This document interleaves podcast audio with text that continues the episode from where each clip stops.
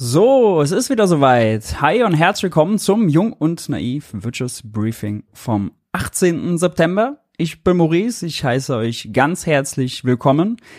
Heute pünktlich wie die Maurer, denn, naja, was soll ich sagen? Wir haben heute einen Gast dabei, einen Überraschungsgast. Den muss ich gar nicht groß vorstellen. Der Chef höchst persönlich. Hi Tilo, schön, dass du da bist. Guten Abend. Guten Abend, ist doch schön, dass es hier mal pünktlich losgeht. Es wurde auch mal Zeit. Äh, Format ist dir soweit geläufig, muss ich nicht erklären, ne? Ich, äh, ich weiß nicht, worum es hier geht, ne. Ach so. Ja, wir besprechen äh, die Wirtschaftsthemen der Woche. Äh, das Motto Mhm. ist Politik, Wirtschaftspolitik für Desinteressierte. Ähm, Das ist ja mal, das, das ist ja mal ein tolles Konzept. das ist ein tolles wer, hat sich da, Konzept. wer hat sich das denn ausgedacht? Das weiß ich auch nicht. Das scheint also Hm. müssen wir noch mal müssen wir mal Nachforschungen anstellen. Aber sag mal, äh, was wir hier immer am Anfang machen, ist die Programmhinweise geben. Ich sag Mhm. immer, wenn du in der, Inter- in der Woche so zu Gast hast, aber wenn du schon selbst da bist, ich meine, wer kommt nächste Woche zum Interview? Äh, nächste Woche kann ich noch nicht final bestätigen, aber ich kann sagen, wer diese Woche kommt. Oh ja. Äh, morgen Nachmittag, gleich um 14 Uhr, ist der äh, Nahostexperte Michael Lüders mittlerweile, glaube ich, zum dritten Mal bei Junge Naiv zu Gast. Und wir haben am Donnerstagnachmittag Karen Lai. Die hat das Buch Monopoly geschrieben, äh, weiß nicht, ob du das kennst, und die ist äh, linke Bundestagsabgeordnete. Ja. Wird mal wieder Zeit, dass wir eine Linke haben. Nachdem ähm, die linke Parteiführung sich immer wieder sträubt, in die Sendung zu kommen. Ich weiß nicht warum. Ich Die- weiß nicht warum. Die kommen nicht so gerne, sagst du? Naja, also die sagen gerne zu, so Whistler und so, aber finden dann irgendwie immer wieder keinen Termin.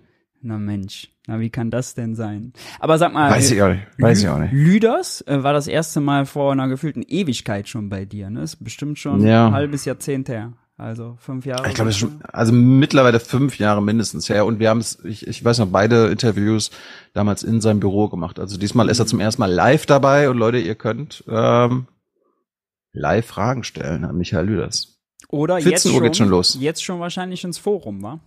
Genau, im Forum. Tobt euch aus. Naja, sehr spannend, äh, sehr empfehlenswert. Ich habe nicht viel Zeit, darum zeig mir mal, was du hier so machst. Ja, ich zeig dir mal, was wir so machen. Unsere erste Kategorie, die wir immer besprechen, sind die Schlagzeilen der Woche. Ähm, und üblicherweise, ja. Ich will mal, ich will mal kurz auflösen. Natürlich kenne ich dieses Format und äh, ich, es, ich schätze es sehr und äh, ich finde toll, was Maurice hier jede Woche abliefert. Äh, Gerade mit Jens, die Folgen jeden Monat sind äh, ein großes Highlight, weil ich immer finde, äh, Wirtschaft und Klimaschutz müssen zusammengedacht werden und äh, ihr beide macht das monatlich grandios und wöchentlich ist das, glaube ich, auch eines der besten Wirtschaftsbriefings-Sendungen, die es so gibt. Ja, vielen Dank. Danke, dass du uns die Möglichkeit und die Plattform gibst. Das gehört ja auch dazu, ne? Ja. Mhm. Sehr schön. Wir fangen mal mit guten Nachrichten an. Das äh, weißt du ja, denn Schön. Äh, schlechte Nachrichten gibt's genug und die gute Nachricht betrifft den Solarausbau. Mhm. Und zwar haben wir jetzt schon Punkt 18.09. das Jahresziel für den Ausbau von Solarenergie erreicht. 100% Zielerfüllung. Man sieht's ja auf dem Graphen. Der gelbe ist schon ganz oben bei 100% angekommen. Jetzt muss man einschränkend sagen, das Ziel war jetzt auch noch nicht so ambitioniert, wie es sein sollte. Also 9 Gigawatt Zubau waren das Ziel. Irgendwann soll es auf 22 hochgehen und zwar ab 2026. Bis dahin ist also noch eine ganze Menge. Aber man muss sich ja auch an den kleinen Dingen festhalten, oder?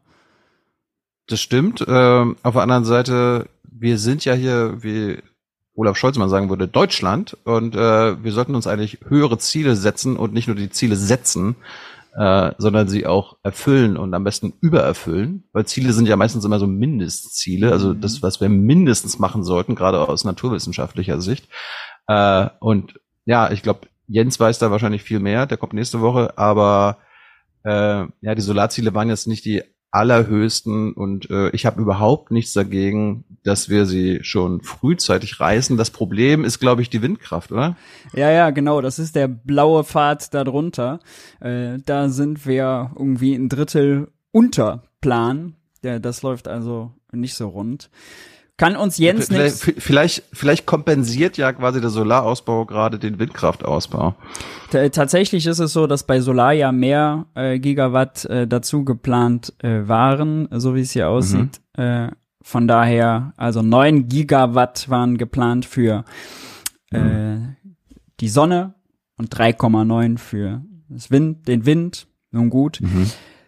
Nehmen wir mal so zur Kenntnis, wir freuen uns über die Sonne. Tilo, schlechte Nachrichten gibt's noch genug. Noch kein Grund hier, schlechte Stimmung zu verbreiten. Ich habe noch eine andere gute Nachricht. TikTok muss endlich mal latzen. TikTok wird wegen Jugendschutzmängel zu 345 Millionen Euro Strafzahlung verknackt. Tatsächlich ja. ist es so, dass es die Großen mittlerweile hin und wieder mal trifft. Also Facebook musste auch schon mal 1,2 Millionen äh, Milliarden zahlen, ja, Milliarden, wichtig, die richtige Dimension hier. Instagram auch schon 405 Millionen, wobei Facebook und Instagram sich ja mittlerweile nicht mehr so fern sind. Äh, und ich denke, äh, das ist ein extrem wichtiges Thema, äh, weil nun, wenn man sich ehrlich macht, jeder Elfjährige kann sich bei TikTok einloggen und da alles äh, machen und jeden Quatsch äh, sehen und selbst verbreiten. Von daher mal gut, da was gegenzusetzen. Schaut man allerdings auf die fetten Umsätze, die TikTok so macht, ist das jetzt nicht so, als würde deren Geschäftsmodell kaputt sein. Ich wollte gerade sagen, mich würde gerade interessieren, wie viel äh, vom Umsatz TikToks das jetzt wirklich ist. Also ob denen das wirklich wehtut, ob sie sich sagen, naja, kann man irgendwie einpreisen? Vor allem äh, allein schon deshalb nicht. Also die machen natürlich äh, zweistellige Milliardenumsätze, äh, mhm. würde ich jetzt mal schätzen.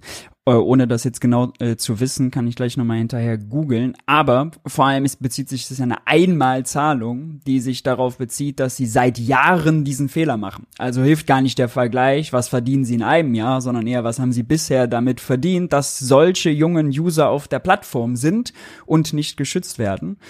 Und was wir kriegen sie jetzt an Strafe?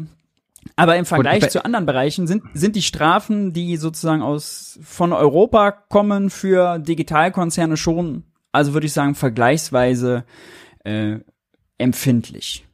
Ja, immerhin. Und auf ja. einer Seite ist es jetzt aber erstmal, sie sollen so viel zahlen. Äh, ich hoffe, dass es am Ende auch so wird. Weil kann ja sein, dass dann irgendwie wieder Klage eingereicht wird und dagegen vorgegangen wird und am Ende kommt nur wieder 50 Millionen raus. Ja. Muss man auch nochmal schauen. Was für, was für Jugendschutzmängel waren das? Genau, können wir auch nochmal durchgehen. Also es ging vor allem darum, dass äh, minderjährige Nutzerinnen und Nutzer nicht ausreichend geschützt wurden davor, äh, ihr Profil öffentlich oder privat zu machen, äh, weil es da gewisse Voreinstellungen gab, die dazu geführt haben, sobald jemand einen Account gemacht hat, ist quasi alles öffentlich. Ähm, mhm. Also Privatsphäre wird einfach äh, nicht geschützt und das App-Design und so weiter seien wohl so gewesen, äh, quasi unvorteilhaft dafür eingestellt, dass man die jungen Leute direkt dahin führt, die Einstellungen zu wählen, die schön sind für TikTok und die Werbeindustrie und nicht so toll sind für den Jugendschutz. TikTok hat sich auch ein bisschen beschwert, die haben gesagt, hey, gebt uns doch lieber ein bisschen Zeit, wir haben doch schon daran gearbeitet, mm. manches ist doch schon besser geworden. Mm. Es gibt doch jetzt schon Moderatoren, die sorgen dafür, dass irgendwie zu junge Nutzer dann gebannt werden von der Plattform und und und. Ich glaube, die Realität ist äh, wirklich eine andere. Ähm, ich setze ich setz ja auch immer auf die selbstverantwortenden Unternehmen und darum ähm, den glaube ich das, dass sie da unbedingt was machen wollen. Na klar. Im Chat, im, im Chat äh, werden wir gerade darauf hingewiesen, ja. 2022 hatten sie 9,4 Milliarden US-Dollar Umsatz. Ja, knapp zweistellig also oder kurz drunter. Äh, dann mhm. sind das natürlich nicht so viel, ja, drei Prozent also. Von mhm. einem Jahr mal weg. Gut. Hm. Aber es ist eine gute Nachricht, genau. Ist eine gute Nachricht, genau. Wir kommen langsam, ähm, gehen uns die guten Nachrichten schon aus. Das ist irgendwie, die Zeit ist einfach nicht so gut. Du musst einfach, du musst einfach mehr recherchieren, Maurice. Ich muss mehr du musst, du musst sie suchen. Ja, das, das kann natürlich auch sein. Äh, ihr, könnt, ihr, ihr, könnt ja, liebe, liebe, äh, liebes Publikum, ihr könnt ja Maurice einfach mal füttern. Ja, auch das jede geht, Woche ja. per Twitter oder Instagram und so weiter schickt Maurice die guten Nachrichten. Auch das, ja. Äh, jetzt gehen wir mal bei Statista. Das ist leider ein bisschen ungünstig hier einzublenden. Äh, mhm. Machen wir das mal äh, so geht's, ja. glaube ich. Es geht um die digitale Verwaltung und die Verfügbarkeit von Online-Diensten. Äh, also, was bietet der Staat quasi an digitalen Prozessen an? Und der Witz ist, Bis Ende 22 sollten in jedem Bundesland je 575 digitale Leistungen verfügbar sein, beispielsweise Wohnung ummelden, was auch immer man da an Prozessen hat. Äh, und naja, was soll man sagen? Also äh, man sieht die Zahlen selber. Ganz dunkelblau ist Spitzenreiter Bayern, auch dass die mal Spitzenreiter sind, mal was ganz Neues. Selbst die haben aber nur weniger als 50 Prozent Zielerreichung. Die Grafik ist also ein äh, Armutszeugnis für die Digitalisierung. Ja, ähm, ja, aber immerhin, ne, wir sind da Deutschland immerhin nicht null. Maurice, das ist ja die gute Nachricht, oder? Immer, immerhin nicht null, ja, es stimmt schon. Und 575, also da ist die, der Windkraftausbau läuft da auch besser als die Digitalisierung. das stimmt. Äh, ja. Man will es gar nicht glauben. Ich gucke gerade oben mal nach Berlin. Die sind mit 185 äh, auch gar nicht Schlusslicht. Wobei ja in Berlin die Ämter, also sonst immer, so wie man hört, besonders überlastet ist. Äh, ich habe es auch schon an der eigenen Haut erfahren. Dann gibt's mal ein Online-Tool für einen Terminplaner, aber der ist dann immer direkt drei Monate ausgebucht. Also kann man sich das auch gleich hm. schenken. Nun ja, der Witz. Ich mein, also, ja? als, als Mecklenburger sage ich mir, wir haben da eh kaum Internet oben, dann ist auch egal, ob da äh, Online-Zugang fehlt. Jetzt hat die hm. CDU aber eine Lösung dafür. Die CDU hm. hat nämlich einen guten Vorschlag gemacht. Äh, ja. die, sind jetzt nämlich der Digitalisierung voraus. Die wollen jetzt äh, den Staat mit KI ausstatten, mit künstlicher Intelligenz. Der Chatbot soll den Amtsbesuch ersetzen. Hm. Denn im äh, öffentlichen äh, Sektor, vor allem in den Ämtern, gerade in den Kommunen, die unterfinanziert sind. Da ist Personal nicht so leicht zu finden. Bei jeder Gehaltserhöhung meckern gleich die Städtetage, die sind da jetzt sowieso schon überlastet. Ähm, tatsächlich ist es so, dass viele Ämter überlastet sind. Das heißt, das Arbeiten da äh, ist einfach von chronischer Überlastung geprägt, nicht besonders äh, attraktiv so häufig. Die Leute, die als Kunden, Bürger dahin kommen und Leistungen vom Staat empfangen wollen, wirklich ja Daseinsvorsorge, muss man mal sagen, die sind natürlich gleich abgenervt und sauer, wenn sowas nicht funktioniert. Ja, so ein so ein Vorschlag dann, ja. Also jetzt mit KI lösen wir unsere ganze erbärmliche, beklägliche äh, ja, ich mein, digital. Jetzt ist, ja. es kommt mir so spontan, ist das doch Neoliberalismus im Endstadium, oder? Also ja, also ähm, erst kaputt sparen und dann sagen, komm, setzen wir die Roboter hin, oder was? Genau. Also, ich finde vor allem aber, gut, dass man vom Faxgerät gleich zur künstlichen Intelligenz geht und die Zwischenschritte nicht mitmacht dazwischen. Genau, The Giant Leap. Also, holy shit. Äh, ich meine, wir, wir, ich meine, das muss man sich mal vorstellen. Also ich meine, es gäbe, es gäbe ja Alternativen. Erstens, dass wir die Kommunen äh, entschulden und denen mehr Geld zur Verfügung stellen. War das eigentlich Teil äh, des Deutschlandspaktes? Nee, irgendwie, hab ich, das habe ich irgendwie nicht nein, gehört. Das habe ich nicht rausgehört. Nein. Also wir könnten ja, also Geld ist ja da. Also selbst selbst äh, innerhalb von äh, heutigen Regeln und so weiter äh, Privatvermögen ist ja da. Wir hätten ja das Geld, um den Kommunen mehr Geld zur Verfügung zu stellen, damit sie mehr Leute einstellen. Ja, der Staat könnte auch sagen, wir machen hier mal ein paar Prioritätensetzungen, wir brauchen weniger Investmentbanking und Influencer und mehr äh, Leute in den Ämtern. Muss man halt attraktiver machen. Stattdessen, ich meine, wer, wer programmiert denn diese KI? Bestimmt, also wie Microsoft dann oder TikTok oder? Philipp Amthor. Ja, ja, vielleicht machen sie ja die äh, chinesischen TikTok-Algorithmen äh, Leute oder so. Stimmt, ja, ja. Läuft, also, läuft ja ganz gut. Oh, ja, gerade bei kritischer Infrastruktur da, kommen da wir auch kann man auch die Jungbürger mit erreichen, Maurice. ja, wahrscheinlich. Ja. Aber äh, apropos Alter, ne? Also wir sind eine alternde Gesellschaft. Denen mhm. jetzt damit zu kommen, das Amt ist nicht mehr besetzt, aber liebe Oma Erna, hier gibt's einen Chatbot. Weiß ich auch nicht, wie also realitäts- und praxistauglich das jetzt ist.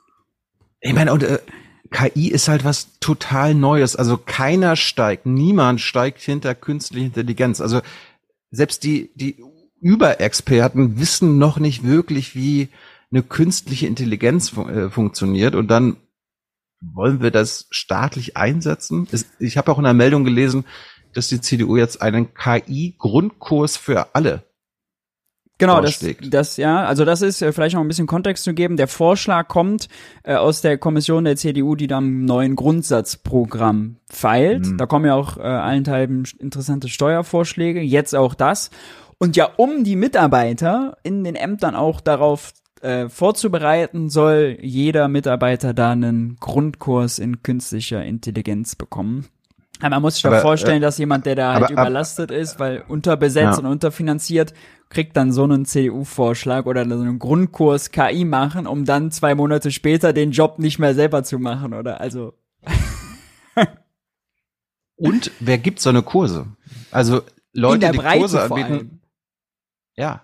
Und Kurse, also das muss ja von Kursleuten kommen, die das Ding verstehen.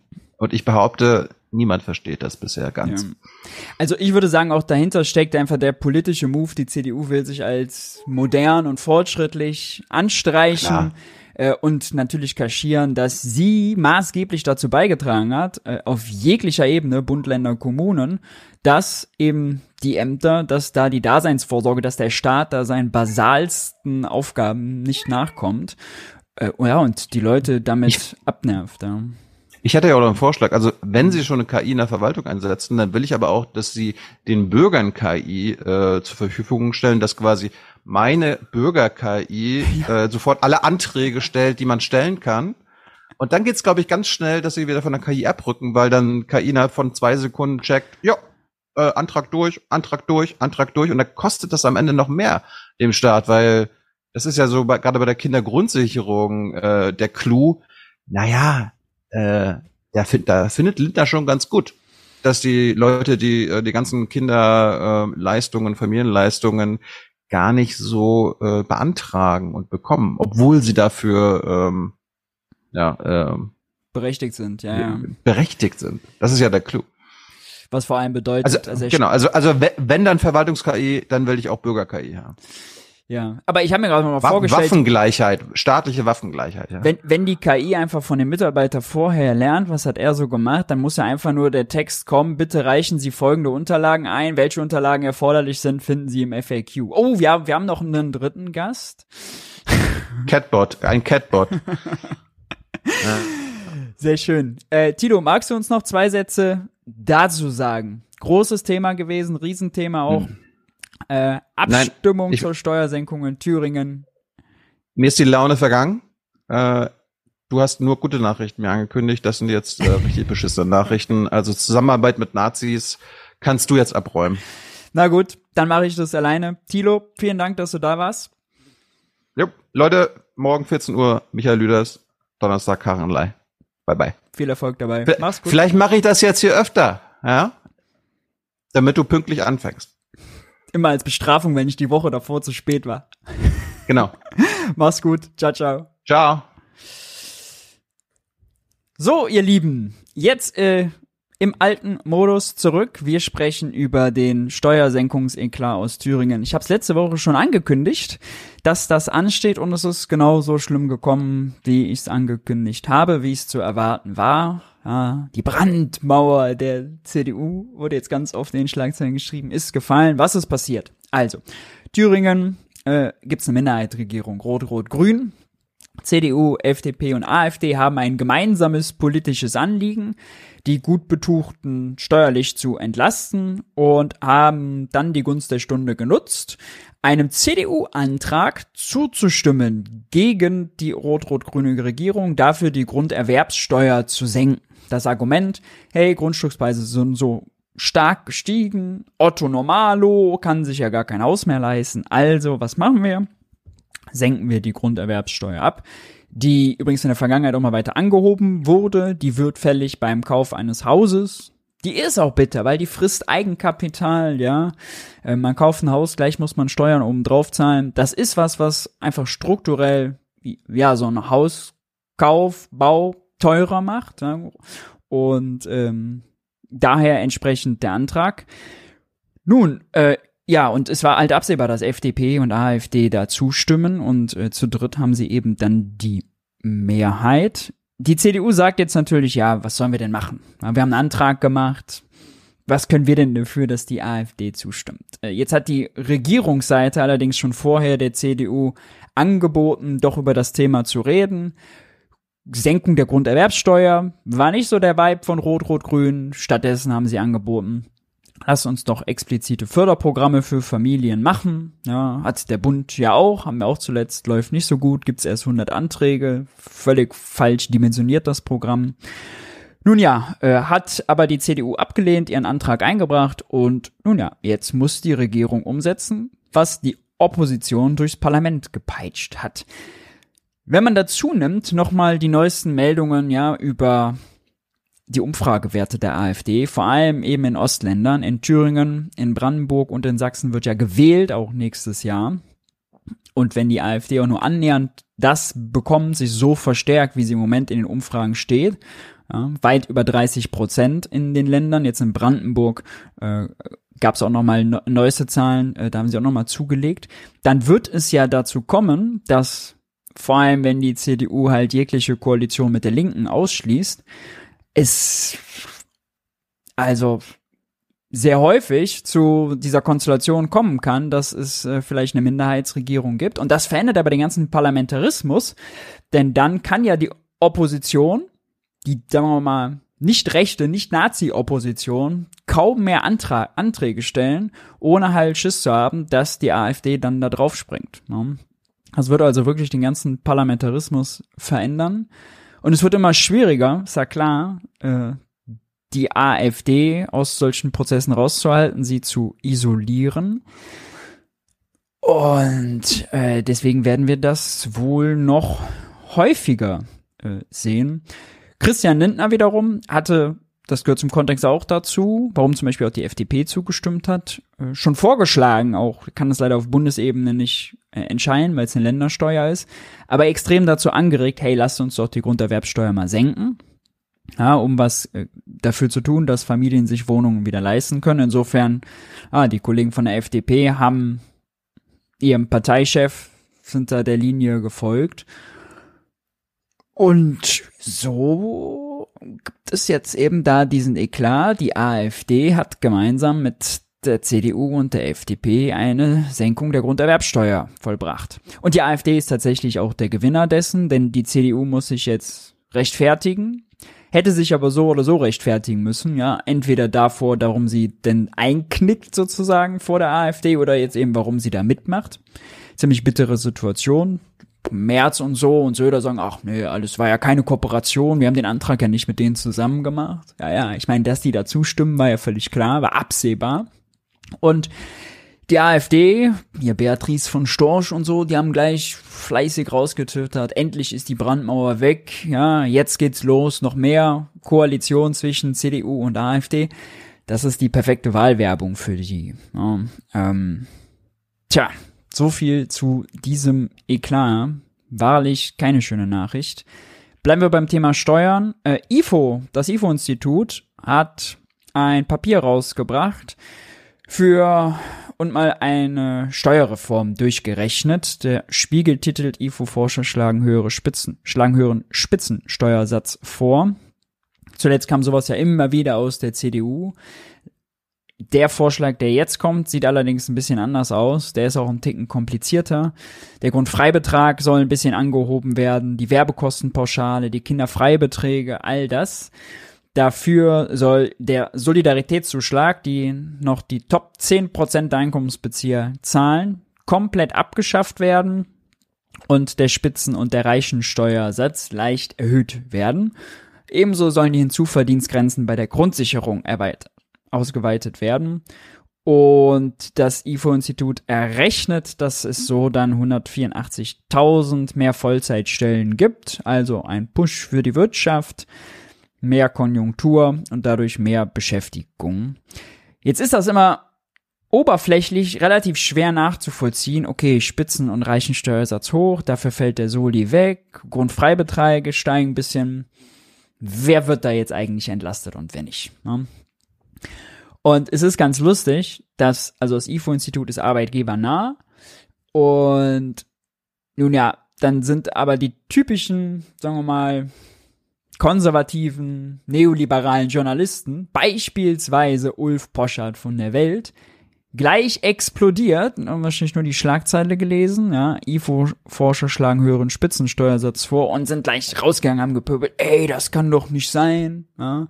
Steuern und Abgaben sind in Deutschland sowieso schon so hoch. das ist leistungsfeindlich, uns, uns äh, laufen die Fachkräfte und die Facharbeiter davon und, und, und.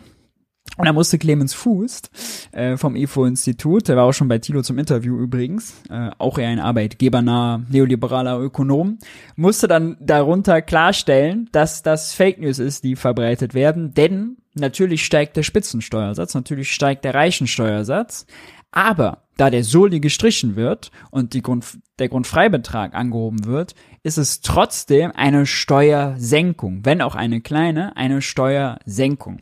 Wir haben immer das Problem in der Diskussion, dass wir denken, Spitzensteuersätze oder die Grenzsteuersätze wären immer das, was man für sein ganzes Einkommen zahlt. Ja, also nach dem Motto, wenn jetzt der Spitzensteuersatz, wie das Institut vorschlägt, von 42 auf 44 Prozent steigt, ja, dann wäre das gleich eine Steuererhöhung. Man zahlt diese 44 Prozent ja aber erst ab dem 62.000. Euro, ja, da ist dann die Grenze, auf alles davor eben weniger. Gerade auch bei den CDU-Vorschlägen ist es so, dass sie dann den Mittelstandsbauch abflachen, die Grenze nach hinten schieben und dann ist es insgesamt äh, beim CDU-Vorschlägen sogar für alle, die nicht Einkommensmillionär sind, eine Durchschnitts, für die Durchschnittsbelastung eine Steuersenkung, obwohl der Spitzensteuersatz oder Reichensteuersatz steigen. Ja. Das ist immer der Unterschied zwischen, man sagt, Grenzsteuersatz und Durchschnittssteuersatz. Ich würde mir wünschen für die Debatte, wir sprechen nur noch über den Durchschnittssteuersatz, das wäre klarer. Das ist ja also der Vorschlag, der ist sogar aufkommensneutral. Was die CDU sonst vorgeschlagen hat, kostete immerhin gleich 30 Milliarden. Ähm, das sind minimale Änderungen, jetzt kein Megawurf oder so. Klar ist nur, das wäre zumindest was, ja, was zumindest den, die Abschaffung des Solis kompensieren kann. Man darf nicht vergessen, die FDP klagt ja noch gegen den Soli. Wenn der ersatzlos gestrichen würde, würde das bedeuten eine Steuerentlastung für die obersten 10 Prozent, im größten Maße sogar für die oberen 1 Prozent, denn das oberste 1 Prozent, was das Einkommen angeht, trägt rund zwei Drittel des gesamten Soli-Aufkommens. Also es ist extrem konzentriert, die würden diese Steuerentlastung bekommen. Und wenn man eben da den Spitzensteuersatz, den Reichensteuersatz dafür anhebt, hätte man das zumindest ein Stück weit kompensiert. Im Handelsblatt gab es auch äh, dann gleich einen Artikel, das liest man auch sehr oft. Bürger mit diesem Einkommen finanzieren den halben Staat. Ja, da wurde dann nochmal neu gerechnet, wer trägt eigentlich welchen Anteil an der Einkommenssteuer und dann ist der Wert immer die obersten zehn Prozent, zahlen doch schon mehr als die Hälfte aller Steuern. Ja. Die obersten zehn Prozent zahlen tatsächlich, es sind knapp 58 Prozent aller Einkommens- und Lohnsteuer. Nur sind das ja nicht alle Steuern, die wir in dem Staat haben. Und gerade hier ist es so, die Steuer funktioniert ganz gut. Wer viel verdient, zahlt auch mehr. Bei den anderen Steuern, die wir haben, zum Beispiel bei der Mehrwertsteuer, ist der Satz ja gleich. Egal, ob man also einen Studenten BAföG Auskommen hat, ja, ob man ein Kassierer-Auskommen hat oder ob man eben Bankmanager oder Bundesliga-Profi ist. Das ist äh, dann egal, für alle der gleiche Steuersatz. Und da wirkt es dann regressiv, ja, dann zahlen die obersten 10% zwar mehr als 50 Prozent des Einkommenssteueraufkommens, aber wiederum nur 20 Prozent des Mehrwertsteueraufkommens, verdienen aber mehr als ein Drittel aller Einkommen. Ja, und das ist immer der entscheidende Vergleich. Nicht, wie viele Personen zahlen wie viel, sondern was verdienen denn diese Personen? Und ja, die obersten 10 Prozent verdienen ein Drittel aller Einkommen und zahlen aber nur etwas mehr als 20 Prozent der gesamten Mehrwertsteuer. Ja, da werden sie also unterdurchschnittlich belastet, weniger als sie eigentlich ja schultern könnten. Ja. Dann gibt es noch einen anderen Vorschlag, ganz neu von Christian Lindner, der sagt, passt auf, wenn jetzt das Bürgergeld doch um ganze 12% steigt, was er ja ganz, ganz schlimm findet, ja, dann wird ja Mo Milch und Honig fließen für Bürgergeldbezieher, wenn man, wenn man Christian Lindner da folgt, hat er gesagt, Mindestlohn macht die Kommission, da müssen wir nicht dran, ja, sieht aber das Lohnabstandsgebot gefährdet. Deswegen will er den Grundfreibetrag nochmal erhöhen. Äh, sowohl den Kinderfreibetrag als auch den äh, Grundfreibetrag. Der liegt im Moment, haben wir hier doch äh, bei 11.000, 10.000 noch was äh, Euro im Jahr. Sowieso ist vorgesehen, dass der um 696 Euro steigen sollte auf 11.600. Lindner will jetzt noch 180 Euro da drauflegen, also auf 11.784 Euro. Das bedeutete dann, ja, erst, diese, wenn man die ersten 11.784 Euro, die man verdient, sind steuerfrei. Ja? Brutto gleich netto, wenn man so will. Da wird, äh, werden keine Steuern drauf erhoben. Und das hilft natürlich allen Einkommenssteuerzahlern, ja. Auch die, die ganz viel verdienen, zahlen dann natürlich auf äh, die 696 Euro, beziehungsweise wenn Lindner noch mehr draus macht, aus die, die 800 Euro grob, die der Grundfreibetrag dann angehoben wird, auch keine Steuer, habe aber eine deutlich höhere Durchschnittssteuerbelastung. Ja, bei Bankmanager eine deutlich höhere Steuerbelastung als die Kassiererin. Zwei Milliarden würde das kosten. Äh, SPD und Grüne sagen aber, nee, nee, machen die nicht mit. Zumindest bisher, denn es gibt ja schon diese riesige Anhebung um 700 Euro. Das ist der Inflationsausgleich. Stichwort kalte Progression ist das hier, was Christian Lindner uns immer verkauft hat. Es kostet schon 40 Milliarden äh, über drei Jahre gerechnet, was Lindner da schon durchgesetzt hat. Jetzt da will er noch mal zwei Milliarden drauflegen und es geht ihm da natürlich nur darum, jetzt das Zeichen zu setzen, ja, die fleißigen Steuerzahler zu entlasten in seinem Narrativ gegen die faulen Bürgergeldempfänger. Das stimmt natürlich alles nicht. Ja? Also äh, das ist hier FDP-Klischee, was ich jetzt hier äh, nur wiedergebe. Aber das ist quasi das politische Signal, was er damit setzen will. Mal schauen, ob SPD und Grüne sich da wehren. Bei anderen Steuern gibt es ganz offensichtlich ja kein Problem, die anzufassen und sogar zu erhöhen. Zum Beispiel die Mehrwertsteuer auf Gas und Fernwärme. Die wurde von 19 auf 7 Prozent gesenkt im Herbst 22, als Teil des dritten Entlastungspaketes. Und eigentlich sollte die wie die Preisbremsen bis zum Frühjahr 24 laufen. Aber weil die Ampel ja Geld braucht im Haushalt und die Schuldenbremse das begrenzt und das alles so schwer ist, das Leben als Finanzminister, wollen sie das früher wieder anheben. Sprich, zum Jahreswechsel soll jetzt schon Gas wieder 12 Prozentpunkte teurer werden. Gas und Fernwärme betrifft Millionen Haushalte und greift natürlich unmittelbar in die Verträge ein, wenn der Steuersatz erhöht wird. Also es wird schockartig teurer. Und nur um mal die Zahl zu haben, ja, dieses Jahr hat die Steuersenkung 6,5 Milliarden Euro gespart. Also allen, die Gas und Fernwärme bezogen haben, haben 6,5 Milliarden in Summe weniger bezahlt. Wenn das das erhöht, zahlen die das nächstes Jahr natürlich wieder mehr. Ja. Äh, so viel zum Thema Lindner, der Steuersenker. Ja, ja. Bei der Einkommenssteuer, wo die Gutverdiener überproportional profitieren, ist er dafür. Bei der Mehrwertsteuer ist er knallhart dagegen. Ja. Ähm, und der Kanzler übrigens auch. Das wurde heute in der Regierungspressekonferenz nochmal gefragt. Im Regierungsentwurf zum Bundeshaushalt, der jetzt vor zwei Wochen war es, glaube ich, im Bundestag besprochen wurde, haben wir hier auch einige Videos geschaut, ist schon mit eingerechnet, dass der Mehrwertsteuersatz auf Gas und Fernwärme früher wieder angehoben werden soll. Es gibt noch keinen Beschluss, nicht im Kabinett, ist auch nicht durch den Bundestag gegangen, weil das alte Gesetz sieht immer noch bis zum 31. März 24 die niedrigeren, den niedrigeren Steuersatz vor. Aber es ist schon im Bundeshaushalt mit eingerechnet, was natürlich ganz klar bedeutet, hat auch eben der Regierungssprecher von Olaf Scholz heute gesagt, natürlich ist das mit dem Kanzler so abgestimmt. Ja, natürlich ist das konsentiert. Mhm. Andere Meldung, der Sandalenhersteller Birkenstock, viele von euch werden ihn wahrscheinlich kennen und tragen, plant seinen Börsengang in New York. Aus dem ehemaligen familiengeführten Unternehmen, 250 Jahre alt ist das, 1774 gegründet. Ja, mit Öko-Image wird, wurde jetzt schon längst ein absolutes Markenstück. Der Preis, je nach Modell, hat sich entsprechend schon vervielfacht. Ja.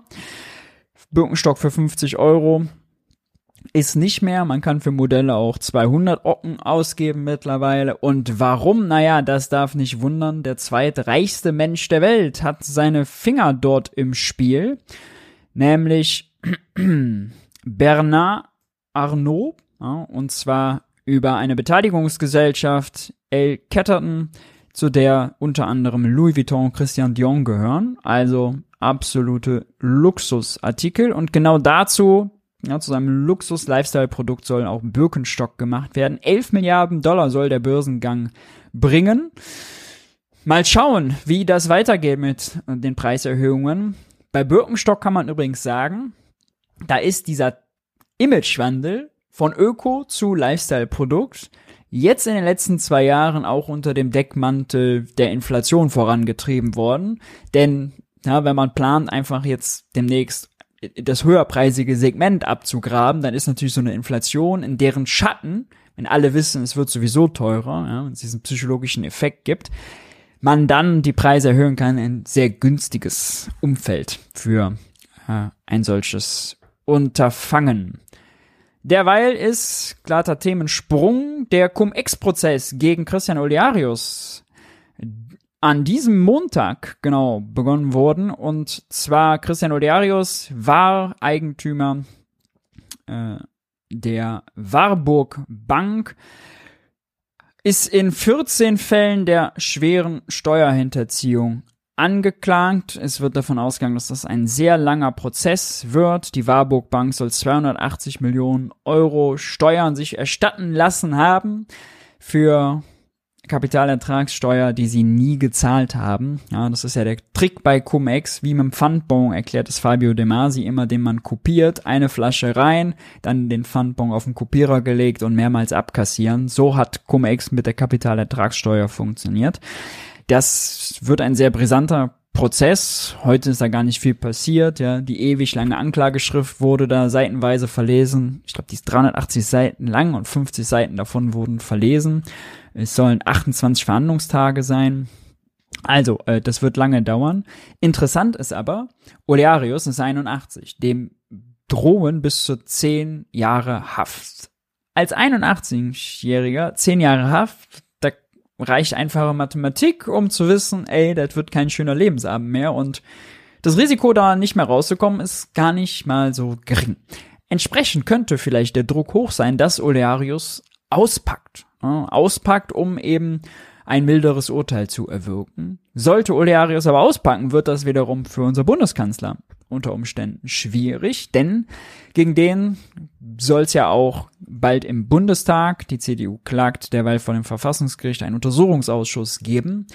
Und alles, was aus Olearius Sicht da bekannt wird, ist tendenziell heikel für Olaf Scholz. Der gibt ja immer vor, große Änderungslücken zu haben. 80 Prozent nach Umfragen der Deutschen kaufen ihm die nicht ab. Ich gehöre dazu. Ich weiß nicht, wie es bei euch ist, ob ihr dazugehört. Aber mal schauen. Äh, das dürfte brisant werden. Nicht minder brisant ist eine neue Beteiligung, die die Bundesregierung derweil prüft. Und zwar will unser Verteidigungsminister Boris Pistorius einsteigen bei ThyssenKrupp Marine Systems, TKMS, ein U-Boot, eine U-Boot-Werft aus Kiel, rund 3100 Mitarbeiter, die produzieren U-Boote, die unter anderem dann die Regierung kauft für die Bundeswehr. Und ThyssenKrupp ist daran interessiert, das eben aus dem normalen ThyssenKrupp-Geschäft herauszulösen. Die Bundesregierung ist daran interessiert, dass da jetzt nicht groß ausländische Investoren und Private Equities und so weiter einsteigen oder dass das irgendwie an die Börse geht, sondern das ist ein, ja, sehr strategisches Feld im Bereich der Verteidigungspolitik und man überprüft da einzusteigen. Wichtig bei sowas immer, wenn der Bund einsteigt und sich eine fette Beteiligung sichert, dann fällt das Geld, was dafür fließt, nicht unter die Schuldenbremse. Das wäre ja angelegtes Geld, kein ausgegebenes Geld in dem Sinne, eine finanzielle Transaktion und äh, die sind von der Schuldenbremse ja ausgenommen, wie wir natürlich selbstverständlich alle wissen. Apropos kritische Infrastruktur, AVM-Gründer erwägen Verkauf der äh, ihres Unternehmens und AVM ist bekannt für die Fritz-Boxen. Wird sicherlich jeder in seinem Leben irgendwie schon mal eine mehr oder weniger gute Erfahrung mitgemacht haben. Die Gründer sind jetzt alt, gehen auf die 70 zu und wollen den Schuppen verkaufen. Das ist aber der letzte deutsche Hersteller, der wirklich auf dem Markt mit US-amerikanischen, chinesischen Unternehmen konkurrieren kann. Zuletzt erzielte AVM einen Umsatz von 620 Millionen Euro als die Regierung darauf angesprochen wurde, jetzt auch in der Regierungspressekonferenz, ob das denn kritische Infrastruktur ist, ob die Regierung was dagegen machen will, ob sie da Einfluss drauf nimmt. Naja, war die Antwort sehr dünn, das wisse man noch nicht. Hintergrund, die Bundesregierung sitzt gerade an einem neuen Gesetz dafür, was zur kritischen Infrastruktur gehört und was nicht. Und also ja, wir haben eben gelernt, die Ämter sollen demnächst mit äh, KI und Chatbots ausgestattet werden, wenn es nach der CDU geht. Da ist natürlich auch die eigene Fritzbox äh, im Eigenheim, äh, in der eigenen Bude sehr, sehr relevant. Ein sehr, sehr kritisches Produkt für Infrastruktur. Ja, WLAN-Empfang ist kritisch. Äh, wer mal in der Bahn gesessen hat und da verzweifelt ist, weiß warum. Und wenn ja auch Homeoffice und so weiter zum Beispiel immer relevanter wird, ja, im Moment ist der Trend, glaube ich, erstmal wieder gegenläufig nach Corona, aber äh, man wird ihn ja nicht aufhalten können. Ist das auch für Firmen relevant, ja? Denn das betrifft dann nicht nur, also, was schreibt man irgendwie über den eigenen, was hat man selber irgendwie zu Hause für einen Empfang und was wickelt man über den WLAN-Router so ab, sondern ja, natürlich auch Firmendaten und so weiter, die darüber abgewickelt werden.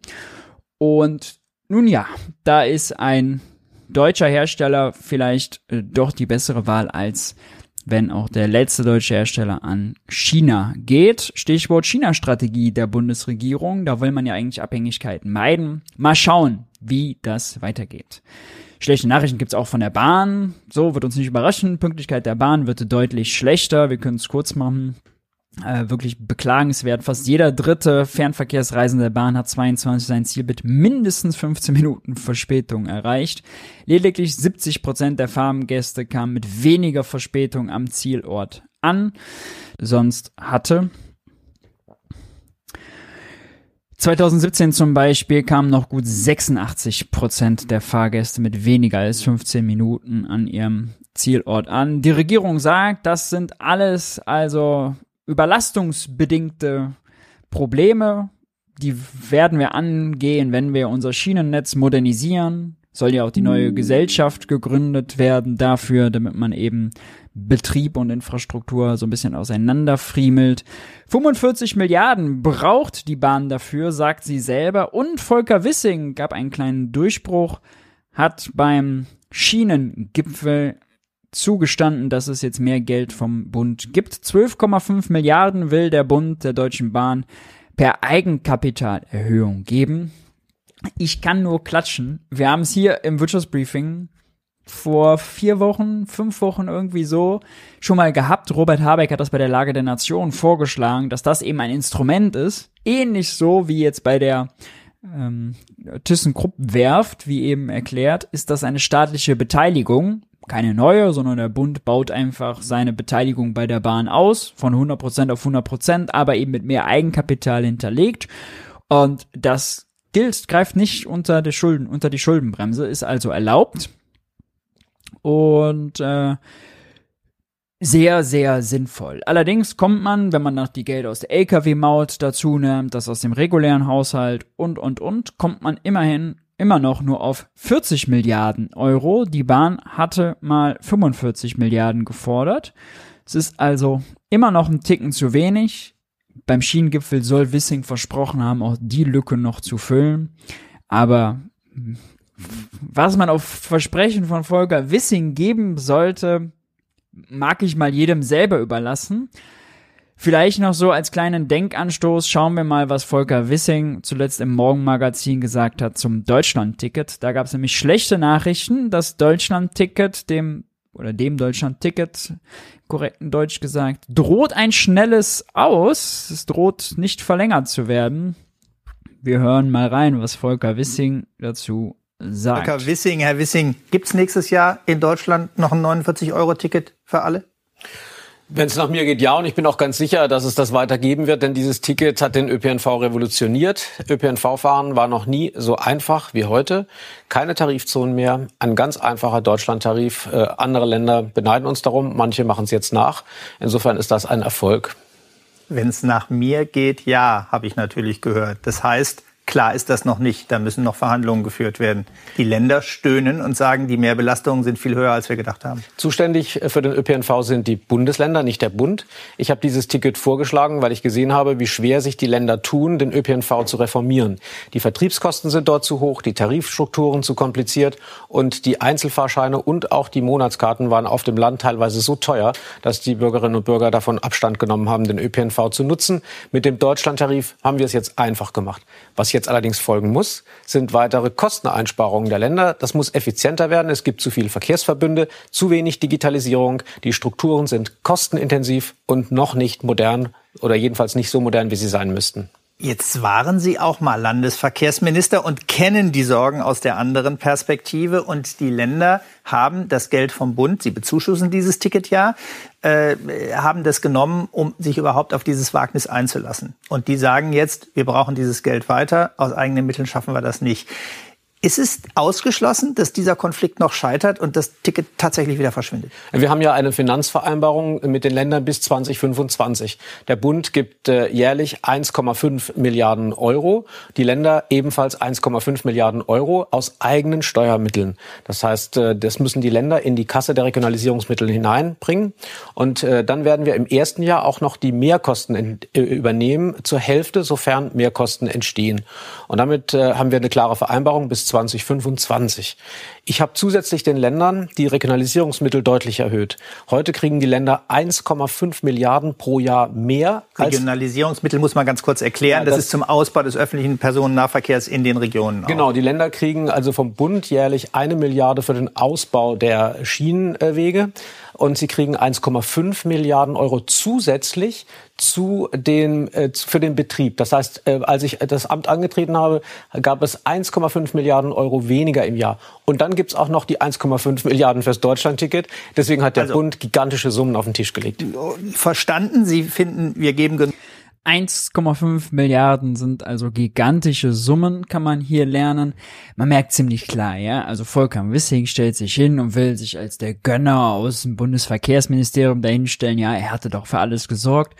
Jetzt seien doch mal die Länder dran. Ja, und ich glaube, ganz klar im Heimlich geht es ihm auch nur darum, vielleicht schon ein Argument zu schaffen, warum man das Ticket dann doch teurer machen kann. Ja, wenn die Länder nämlich so ächzen über die hohen Kosten, ja, und äh, eben dann die Mittel nicht haben, um alles auszubauen, zu digitalisieren und und und. Ja, es gibt da wirklich ja so viel zu machen. Dann liefert das doch das perfekte Argument und Legitimation, da eben äh, eine ja, Preiserhöhung bald anzukündigen.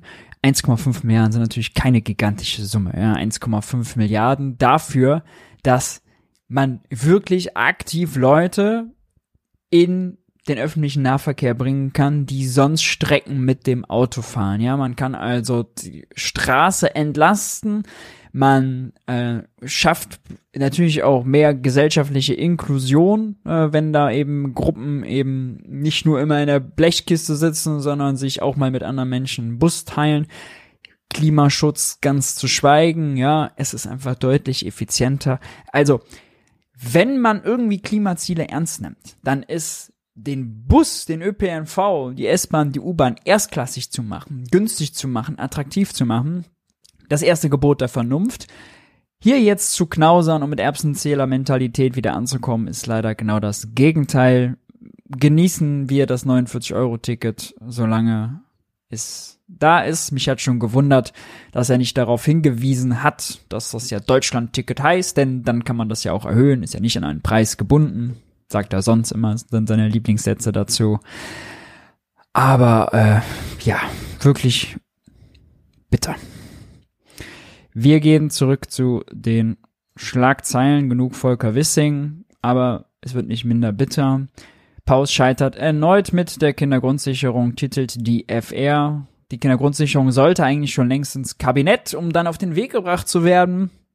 Plötzlich wurde das allerdings wieder von der Tagesordnung genommen. Letzte Woche haben wir schon besprochen, Lindner hat also deutlich längere Beratungszeit und Prüfzeit sich erbeten, um das ganz genau auch wirklich unter die Lupe nehmen zu können. Jetzt haben wir gehört, dass es juristische und technische Details scheinbar gäbe, die dazu führen, dass das nicht ins Kabinett konnte. Scheinbar ist der Streitpunkt äh, folgender. Lindner lehnt höhere Leistungen für Kinder von Asylsuchenden ab. Das ist etwas, was derweil vorgesehen ist, dass der bisherige Kinderzuschlag von 20 Euro einfach dauerhaft da mehr ausgezahlt wird. Christian Lindner ist dagegen. Er sagt, wir sollten gerade beim Asylbewerberleistungsgesetz keine falschen Signale senden. Was er mit keine falschen Signale meint, ist natürlich klar. Bloß keine Pull-Faktoren, damit die Leute hier hinkommen, die falschen Leute aus seiner Sicht hier hinkommen, ja, und dann sich äh, irgendwie im deutschen wohlhabenden Sozialstaat einnisten, so ja dann immer äh, das Narrativ. Immerhin, Lindner gibt ja zu, dass das Geld, was die bekommen, nicht viel ist, aber sagt er, es ist kein Elend. Am Abstand zwischen Lohneinkommen und Sozialleistungen soll sich nicht Wesentliches ändern. Keine generellen Leistungserhöhungen, deshalb ist er da dagegen. Ich vermute, die Ampel will das nicht so öffentlich diskutieren, deswegen sagen sie technische und juristische Details. Dazu wurde auch bei der Regierungspressekonferenz nachgefragt. Hören wir uns mal an, wie das dort klingt.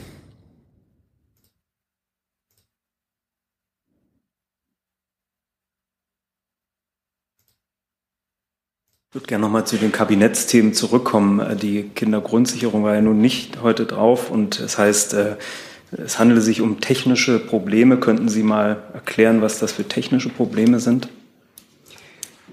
Also tatsächlich ähm, kann ich das jetzt in den Einzelheiten Ihnen nicht sagen. Ähm, es besteht in der Bundesregierung grundsätzlich Einigkeit zur Kindergrundsicherung und diese juristischen und technischen Details ähm, sind jetzt noch miteinander zu klären.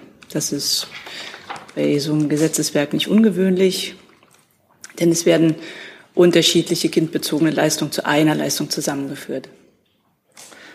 Nicht vergessen, wir haben ja letzte Woche gelernt, die Bundesagentur für Arbeit warnt, das Gesetz muss schnell kommen. Wir brauchen ein Jahr Vorbereitungszeit, sonst ist der Start zum 1.1.25 gefährdet.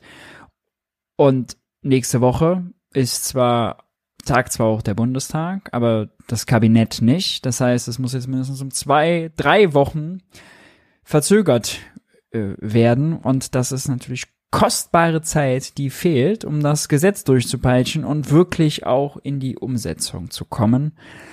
Ja, bitter für die Kinder. Kurze Nachfrage. Hat Ihr Ministerium sozusagen freiwillig gesagt, wir lassen es nochmal oder gab es da von anderer Seite Einfluss oder Druck? Das, dazu kann ich nichts sagen. Die Abstimmungen innerhalb der Bundesregierung erfolgen immer einheitlich. In dem Fall gibt es eine technische Frage. Sie haben gesagt Problem, das würde ich jetzt nicht sagen, aber eine technische Frage zu klären über die finanziellen Auswirkungen in Einzelfällen. Die gilt es jetzt, die wird jetzt.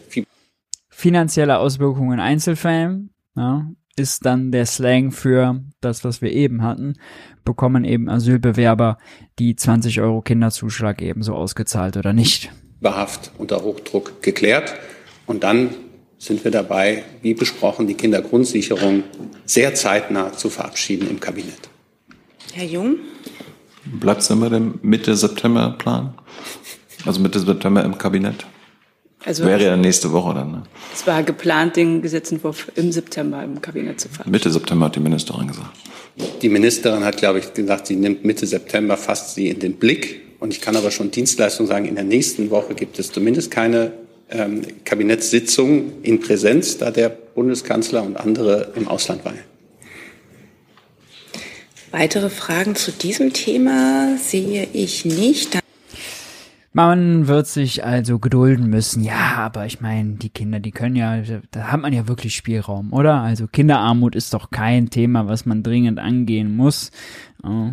Gott behüte, das wäre mit dem Wachstumschancengesetz irgendwie passiert, ja, oder mit der Aktienrente. Dann hätte aber also der Baum gebrannt. Bei der Kindergrundsicherung, da haben wir doch Zeit. Das kann man doch. In Ruhe sollte man das machen. Ja, nur kein Stress. Ja, gut Ding will Weile haben. Na, Logo. Kommen wir nochmal zum Industriestrompreis. Den wollte Robert Habeck, sein Ministerium hat da mal ein großes Eckwertepapier gemacht, Eckpunktepapier, aus dem Wirtschaftsstabilisierungsfonds finanzieren ursprünglich. Also platt gesagt, das Geld, was für die Strompreisbremse und für die Gaspreisbremse vorgesehen war, besonders für die Strompreisbremse, aber nicht genutzt wurde. Ein Bruchteil wurde ja gebraucht, weil die Preise schneller gefallen sind und mittlerweile ja auch weit deutlich unter der, der Preisgrenze liegen, ab der der Staat subventioniert, ab den 40 Cent beim Strom zum Beispiel. Neukunden zahlen im Schnitt 29, 30 Cent. Ist es so, dass äh, genau Habeck diese Mittel nutzen wollte, um eine Strompreisbremse für die Industrie zu machen, hatte quasi einfach die Strompreisbremse weit, wollte er die weiterlaufen lassen, nur mit veränderten Kriterien, eben nicht für Oma Erna, sondern, oder für den Kleinbetrieb, sondern wirklich nur für die energieintensive Industrie. H. Lindner war ja generell dagegen, hat aber auch mal gesagt, das wäre gegen, das wäre verfassungsrechtlich nicht möglich, weil man kann aus dem WSF nur finanzieren, was wirklich quasi kriegsbedingte Entlastung war, wie zum Beispiel die Preisbremsen die es schon gab. Andererseits müsste man nochmal die Schuldenbremse aussetzen. Das sieht er nicht, dass das gerechtfertigt wäre und, und, und. Und Olaf Scholz war auch skeptisch. Und jetzt gibt's aber scheinbar äh, die Einigung oder zumindest die äh, überzeugende Idee, das nicht aus dem Wirtschaftsstabilisierungsfonds zu machen, muss man erst noch mal durchblicken, ne? sondern aus dem Klima- und Transformationsfonds, also nicht aus dem einen Sondervermögen, sondern aus dem anderen. Ja, das ist der Klimatransformationsfonds, wo die ganzen Gelder aus dem Zertifikatehandel und dem CO2-Preis reinlaufen, also CO Zertifikatehandel EU, CO2-Preis Deutschland und wo die Ampel schon mal 60 Milliarden neue Schulden gleich zu Koalitionsbeginn Ende 21 reingemogelt hat an der Schuldenbremse vorbei, was ja ganz gut war. Und da ist es so, dass die geplanten Ausgaben rund ein Drittel höher sind als die, die tatsächlich abfließen. Und diese Gelder will man jetzt nutzen, um dann den Industriestrompreis daraus zu machen. Robert Habeck, so liest man, sei scheinbar verhandlungsbereit, um vielleicht doch nicht bei den 6 Cent zu bleiben, doch nicht bei den 80 Prozent von äh, des Stromverbrauchs, die vorgesehen waren, oder vielleicht auch das nicht bis 2030 zu machen, sondern bis 2028. Also an den Kriterien, die er mal vorgeschlagen hat, zu schrauben, um das ein bisschen günstiger zu machen, um Habeck und um Scholz und Lindner damit ins Boot zu holen. Ja, äh, es gibt aber da ganz viel Beratungsbedarf noch. Ich würde mal sagen, so wie wir zuletzt die drei nach Meseberg gesehen haben, Habeck gibt nicht auf. Lindner würde aber wahrscheinlich dafür ganz viel anderes wollen. Deswegen ist vielleicht diese Nachricht gar nicht so schlecht gewesen, ja, dass Lindner diesen Grundfreibetrag erhöhen will. Das ist vielleicht ein bisschen Verhandlungsmasse, um dann den Industriestrompreis zu bekommen. Ähm, wir werden es mal abwarten. Dazu hat Thilo aber nochmal nachgefragt. Das ist, denke ich, eine Frage, die sehr vielen auf dem Fell schlummert. Und zwar, wer soll denn eigentlich bei diesem Industriestrompreis entlastet werden? Ist das nur die saubere grüne Energie oder wird das zu einer neuen fossilen Subvention? Wir hören mal rein. Ich habe eine Verständnisfrage an Herrn Severin, der immer noch Herr Heim heißt. Ähm, weil Herr Hebestreit gerade klimaneutrales Wirtschaften und damit fossilfreies Wirtschaften angesprochen hat. Können Sie mir kurz erklären, dieser Industriestrompreis, den sich Ihr Haus vorstellt, würde der dann auch äh, fossil generierten Strom subventionieren? Weil mit, also immer noch sind ja 50 Prozent des Stroms fossil produziert in Deutschland. Ähm, das kann ja nicht das Ziel sein, neue fossile Subventionen zu schaffen. Also bezieht sich der Industriestrompreis nur auf Strom aus Erneuerbaren? Herr Hebestreit hat gesagt, dass wir uns dort in einem Diskussionsprozess befinden, der verschiedene Optionen beinhaltet, auch Konzepte, die wir vorgelegt haben, aber auch neue Ideen. Und wir können jetzt nichts Einzelnes herausgreifen, weil das Ergebnis einfach noch nicht da ist. Aber aus Sicht des Klimaschutzministeriums verstehe ich das richtig, dass es äh, keine neue Subvention von fossil generiertem Strom geben darf. Wie gesagt, ist das Ihr Ziel? wie gesagt, wir sind mit eigenen Ideen dabei. Das ist ein konstruktiver Prozess und wir können jetzt tatsächlich dazu nichts sagen. Herr bestreitet, wie ist, wie ist das für den Kanzler? Ist das ihm egal? Ich glaube, wir haben ja umfangreich jetzt dargelegt, worin wir gerade, was wir am Überlegen sind. All diese Fragen, auch die, die Sie aufwerfen, muss man wägen. Man muss auch sehen, dass man nicht aus gutem Willen ähm, Schaden anrichtet, weil man gewisse Sachen nicht bedacht hat äh, oder gewisse Auswirkungen. Es muss natürlich so sein, dass wir nicht eine, äh, eine Situation erzeugen, in denen der nötige beschleunigte Ausbau der erneuerbaren Energien äh, in Mitleidenschaft gezogen wird, weil die Notwendigkeit dafür nicht mehr so gesehen wird. Und insofern will all das bedacht sein. Und das wird es auch. Und deswegen machen wir uns die Gedanken. Und klar ist, dass die Bundesregierung sehr genau um die Problematik weiß. Und sie weiß auch, dass blibla blub äh, und so weiter.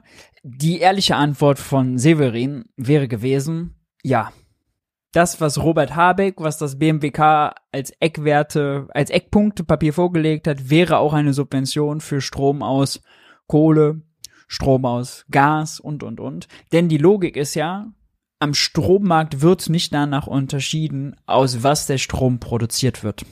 Ob der aus Braunkohle produziert wird, ob der aus Wind produziert wird oder was auch immer. Strom wird zum einheitlichen Preis über die Börse verkauft und die Logik des Industriestrompreises wäre gewesen, zu schauen, dass wenn der Börsenstrompreis für die Industrie über einem gewissen Schwellenwert liegt, Robert Habeck meinte 6 Cent die Kilowattstunde, wenn er da drüber liegt, der lag zuletzt bei um die 9, dann wird quasi diese Differenz zwischen Börsenstrompreis und Grenzwert ähm, eben erstattet für 80 Prozent des Verbrauchs. Na, so ist die Logik. Und da kann man gar nicht unterscheiden, ob der Strom, den eine Glaserei, den ein Stahlwerk gerade verbraucht, ob der ursprünglich aus Sonne, Wind, Atom, Kohle, Gas, was auch immer kam. Ja. Deswegen wäre die ehrliche Antwort gewesen, ja, es ist auch eine Teilsubventionierung.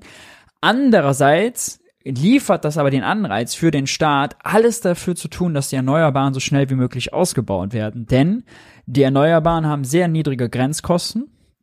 Die sind also günst, können unglaublich günstig sein und den Strommarkt, den Strompreis insgesamt runterbringen. Und wenn sie den Strompreis insgesamt runterbringen, muss der Staat auch nicht mehr subventionieren. Denn wenn der Strom an der Börse 5 Cent kostet und die Grenze ist bei 6 Cent, so, da gibt's einfach nichts zu zahlen. Wie jetzt im Moment bei den Strompreisbremsen, die wir Verbraucher ja bekommen könnten. Ja, da muss man schon in der Grundversorgung für sein, um davon gerade zu profitieren oder eben zu ganz schlechten Zeitpunkten einen Vertrag abgeschlossen zu haben. Wer jetzt aber einen neuen Vertrag abschließt, liegt mit 30 Cent unter dieser Preisgrenze von 40 Cent und ist da entsprechend dann nicht von betroffen. Mal schauen, was das gibt. Interessant war noch, dass Verdi-Chef Wernicke äh, sich dagegen ausgesprochen hat gegen eine, also hat sich im Interview zu ganz vielem geäußert, insbesondere aber auch zum äh, Industriestrompreis. Sprengkraft hat er beim Industriestrompreis gesehen.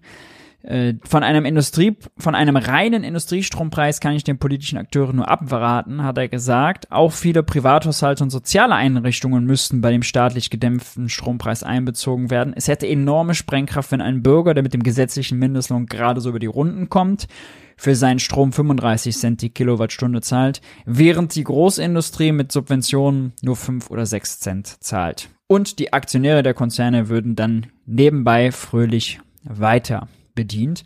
Verdi, muss man jetzt sagen, ist Dienstleistungsbranche, die profitieren also nicht sonderlich davon, dass energieintensive Industrie überlebt, in Deutschland investiert. Ähm, fallen allerdings damit den anderen Gewerkschaften so ein bisschen in den Rücken. Das hatte mich äh, schon gewundert.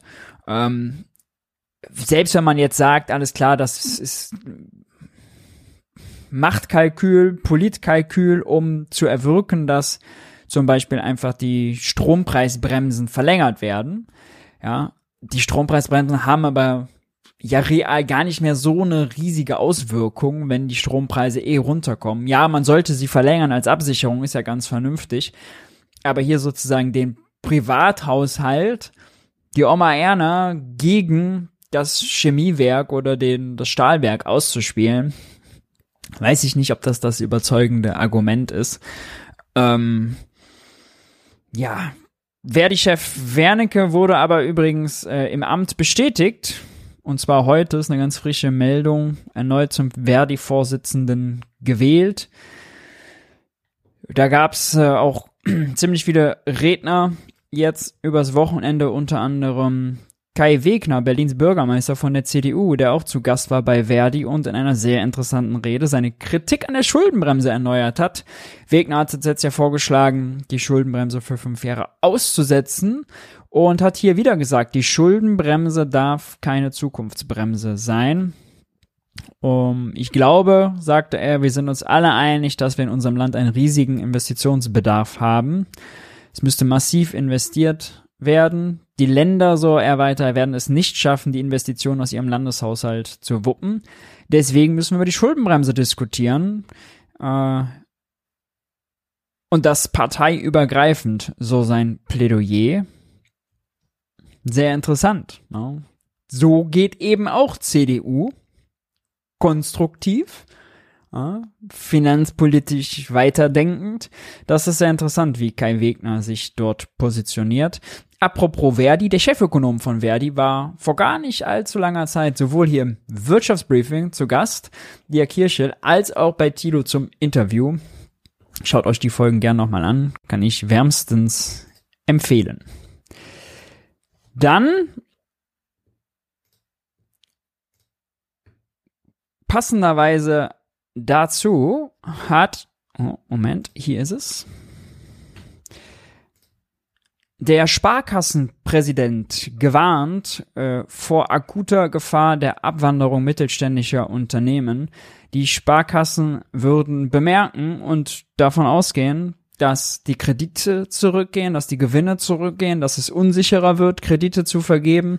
Einerseits wegen der hohen äh, Energiepreise, andererseits aber auch wegen der steigenden Zinsen und er malt ein ziemlich düsteres Bild. Das ist nicht besonders gut.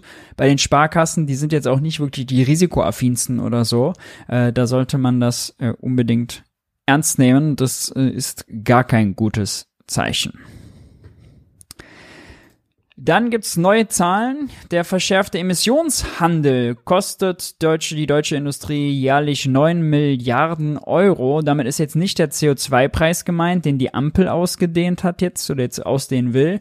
Der steigt ja von 30 auf 40 Euro, statt von 30 auf 35 zum Jahreswechsel, sondern der EU-Zertifikatehandel. 9 Milliarden plus. Wie sind sie darauf gekommen? Ha, ein bisschen kreativ gerechnet. Die Rechnung lautet, legt man den Emissionen des Jahres 2021 den damaligen Zertifikatspreis von 54 Euro pro Tonne und den aktuellen Zertifikatspreis von 80 Euro, schwankt so zwischen 80 und 100 mittlerweile, entstehen jährlich Zusatzkosten in Milliardenhöhe. Allein für die Indust Eisen- und Stahlindustrie in Deutschland würde nach Kosten der Berech würden die Kosten nach Berechnungen des äh, Instituts für Wirtschaft 310 Millionen Euro nee, von 310 Millionen Euro auf 2,8 Milliarden pro Jahr steigen. Für Raffinerien plus 1,8 Milliarden, für die Zementindustrie plus 1,6 Milliarden, Chemieindustrie plus 1,4 Milliarden und sonstige Industrie 1,9, sodass man in Summe auf 9,5 Milliarden Euro kommt. Das ist äh, Geld, was übrigens in den besagten Klima- und Transformationsfonds fließt, der dann zum Beispiel die Strompreis den Industriestrompreis finanzieren soll, aus dem auch Subventionen für Intel und TSMC, TSMC fließen und aus dem irgendwann auch mal das Klimageld finanziert werden soll, wann immer es denn kommt. Richtig ist, das sind natürlich die fossilen Geschäftsmodelle, die hier verteuert werden und zwar auf industrieller Ebene, nicht beim Verbraucher, der den Tankrüssel dann ins Auto hält und das ist natürlich ein äh, sehr gewollter Prozess. Es gibt allerdings an dem Emissionshandel viel zu kritisieren. Ja, jahrelang war der Preis viel zu niedrig, dann ist er extrem angestiegen von 15 auf 80 bis 100 Euro, also hat sich verfünffacht. Das ist ein Preisanstieg, ja, der ist Wahnsinn, da kann man sich noch nicht drauf einstellen. Aber ganz gut, um vielleicht mal ein Gefühl für die Zahlen zu haben. Letzte Woche hat auch die EZB mal wieder zugeschlagen und den Leitzins erhöht. Ja, Wollo erneut plus 0,25 Prozentpunkte auf jetzt einen Leitzins von 4,5 Prozent. Die zehnte Erhöhung in Folge auf einen Rekordzinssatz von 4,5 Prozent. So viel gab es noch nie, seit es den Euro gibt. Und so schnell wurde das auch noch nie gemacht. Also Geschwindigkeit und Ausmaß sind so hoch wie selten zuvor. Man fragt sich, Warum macht die EZB damit eigentlich weiter? Ja? Ihren eigenen Prognosen soll die Inflationsrate 2025 Verbraucherpreisinflation auf 2,1 Prozent zurückgehen. Das wäre genau Zielniveau. Nächstes Jahr sollen es 3,1 Prozent sein. Die EZB gibt immer an, das ist ganz interessant, ja mega datengestützt vorzugehen. Ja? Äh, das äh, schreibt sie dann immer dazu. Hier zum Beispiel bei der Festlegung der angemessenen Höhe und Dauer des restriktiven Niveaus wird der EZB-Rat auch künftig einen datengestützten Ansatz verfolgen. Okay. Welche Daten haben Sie denn dafür genommen, fragt man sich. Das ist ja aus der Pressemitteilung der EZB. Wir können auch mal schnell auf den Energiemonitor gucken für Deutschland und da sieht man recht schnell, wie sich die Preise für Energie entwickeln. Es gab diesen das ist jetzt der Vergleich Kriegsbeginn zu heute und da kann man nur sagen, der große Schock ist vorbei. Ja, wir hatten die Grafik hier schon oft. Gas ist mittlerweile wieder günstiger als vor dem Krieg, wenn man sogar mal auf den Gaspreis guckt an der Börse, dann wird man sehen, Gas ist sogar, hier sind wir, deutlich, deutlich günstiger als 22, fast schon wieder auf dem Niveau von 21. Äh, sorry, an der Börse hier. Unter dem Niveau sind wir mittlerweile gerade sogar von dem äh, von 21, ja. Äh, das ist das Niveau vom Frühjahr 21, also wirklich an der Börse schon längst wieder vorbei. Bis es beim Neukunden ankommt, bei, dem, bei den Verbrauchern dauert es natürlich eine ganze Weile. Ja. Deswegen ist der Neukundenpreis liegt mit 9 Cent immer noch ja, deutlich höher als die 6,1 Cent, die man 21 hatte.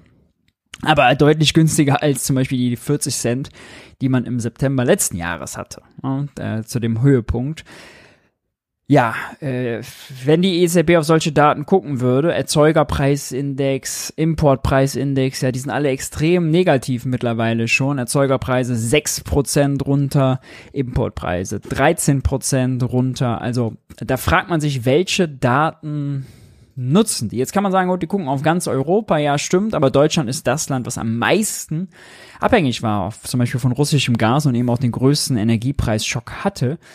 Und wenn es für Deutschland eben die Datenlage so hergibt, ja, wenn es keine Dynamik mehr gibt, die es zu brechen gilt, warum dann so weitermachen? Selbst bei den Verbraucherpreisen ist es so, wir hatten es letzt, im letzten Briefing, dass die Nahrungsmittelpreise seit Monaten fallen. Ja? Ähm, Im Supermarkt wird's günstiger. Also es gibt gar keinen Grund, da noch weiter dran rumzuschrauben und die EZB, das ist dann noch äh, das Bittere, erwartet zum Beispiel selber, dass durch die straffere Geldpolitik, schreibt sie dann, die Binnennachfrage geschwächt wird und erwartet ein niedrigeres Wachstum, korrigiert das für den Euroraum nach unten auf 0,7 Prozent in diesem Jahr und 1 Prozent im nächsten Jahr. Die verstehen also selber, was die da gerade anrichten ne? und äh, wie sie die schwache Wirtschaft damit weiter drangsalieren. Ein Beispiel Ganz konkret ist der Bausektor. Monatlich genehmigte Wohnungen, wenn man auf den Graphen schaut, sieht man einen ganz krassen Abwärtstrend nach unten, schon auf den ersten Blick. Baugenehmigungen für Wohnungen im Juli 23 sind um 31,5 Prozent gegenüber dem Vorjahresmonat gefallen.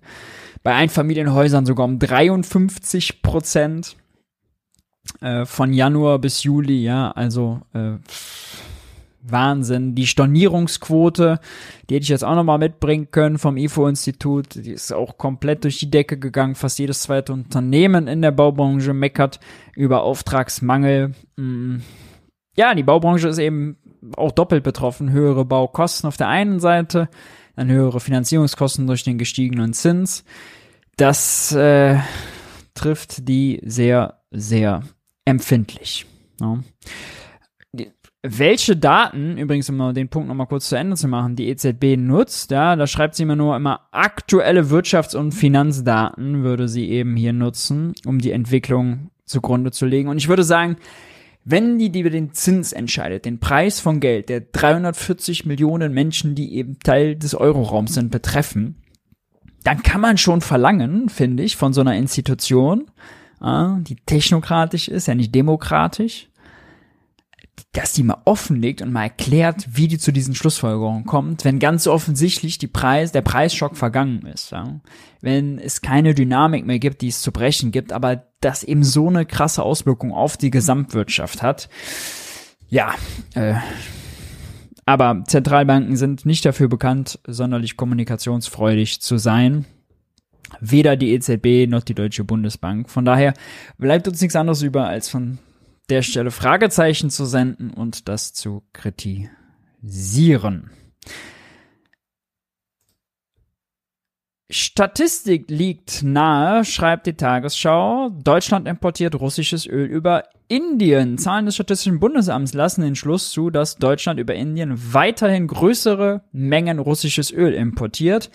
Die Einfuhren aus Indien haben sich vervielfacht. Dazu hat Thilo in der Regierungspressekonferenz mal wieder nachgehakt und Severin musste mal wieder antworten.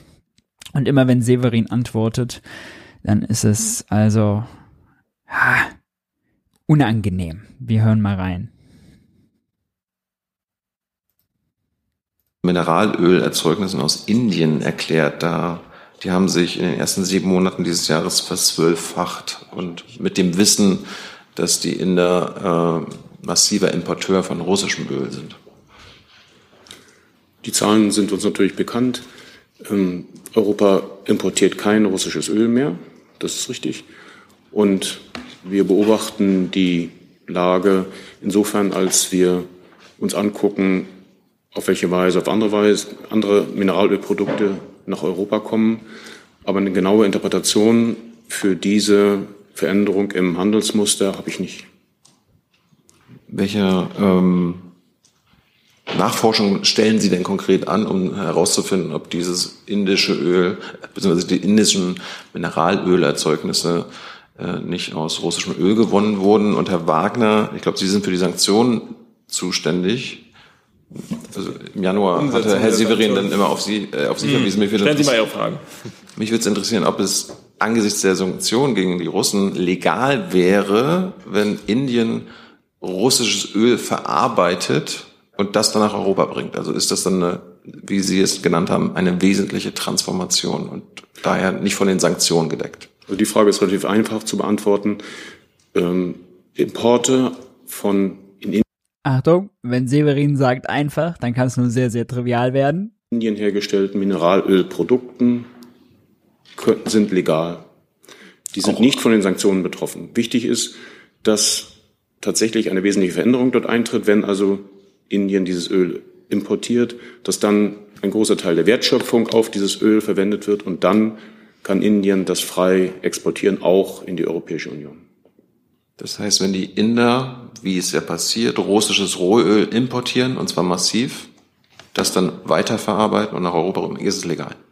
Indien hat viele Quellen für ihr Rohöl. Und aus diesen Quellen werden natürlicherweise diese Mineralölprodukte hergestellt. Ob die, die bei uns anlanden, tatsächlich auf russisches Öl zurückgehen, lässt sich nicht nachverfolgen, weil, wie gesagt, dort ein großer Wertschöpfungsprozess dazwischen steht. Herr Steine dazu? Ich finde das Lustige bei ihm immer, also wenn Hebestreit ausweichend antwortet, ja, oder die anderen, so, dann weiß man, okay, der hat den Geist der Frage gecheckt, der weicht halt jetzt gerade aus. So, kann er ja gut. Aber der Severin, der vermittelt so eine Ernsthaftigkeit noch dabei, während er gleichzeitig so naiv dabei klingt und hier natürlich, also ja, was er sagt, ist formell richtig, ja. Importe aus Indien sind erlaubt, ob da ursprüngliches Russi ursprünglich russisches Öl drin ist oder nicht, kann die Regierung nicht nachprüfen, will sie scheinbar auch nicht. Formal ist alles eingehalten, der Geist der Sanktionen, darauf zielt ja die Frage ab, ist aber natürlich gebrochen. Ja?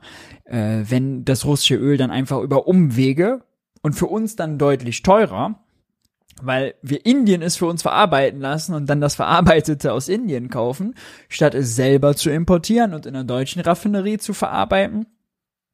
Wir schaden uns also selbst dahinter, steckt ja dahinter. Ja, wir schaden uns also selbst, um formal eine Sanktion einzuhalten, die umgangen wird. Das wäre ja tatsächlich beklagenswert und ein, ein wichtiger Punkt. Jetzt muss man einschränkend sagen, ja, es wird so sein, dass das russische Öl über Indien, äh, auch über Kasachstan oder andere, also Öl, was aus russischen Quellen kommt, natürlich nach Deutschland geliefert wird. Stimmt.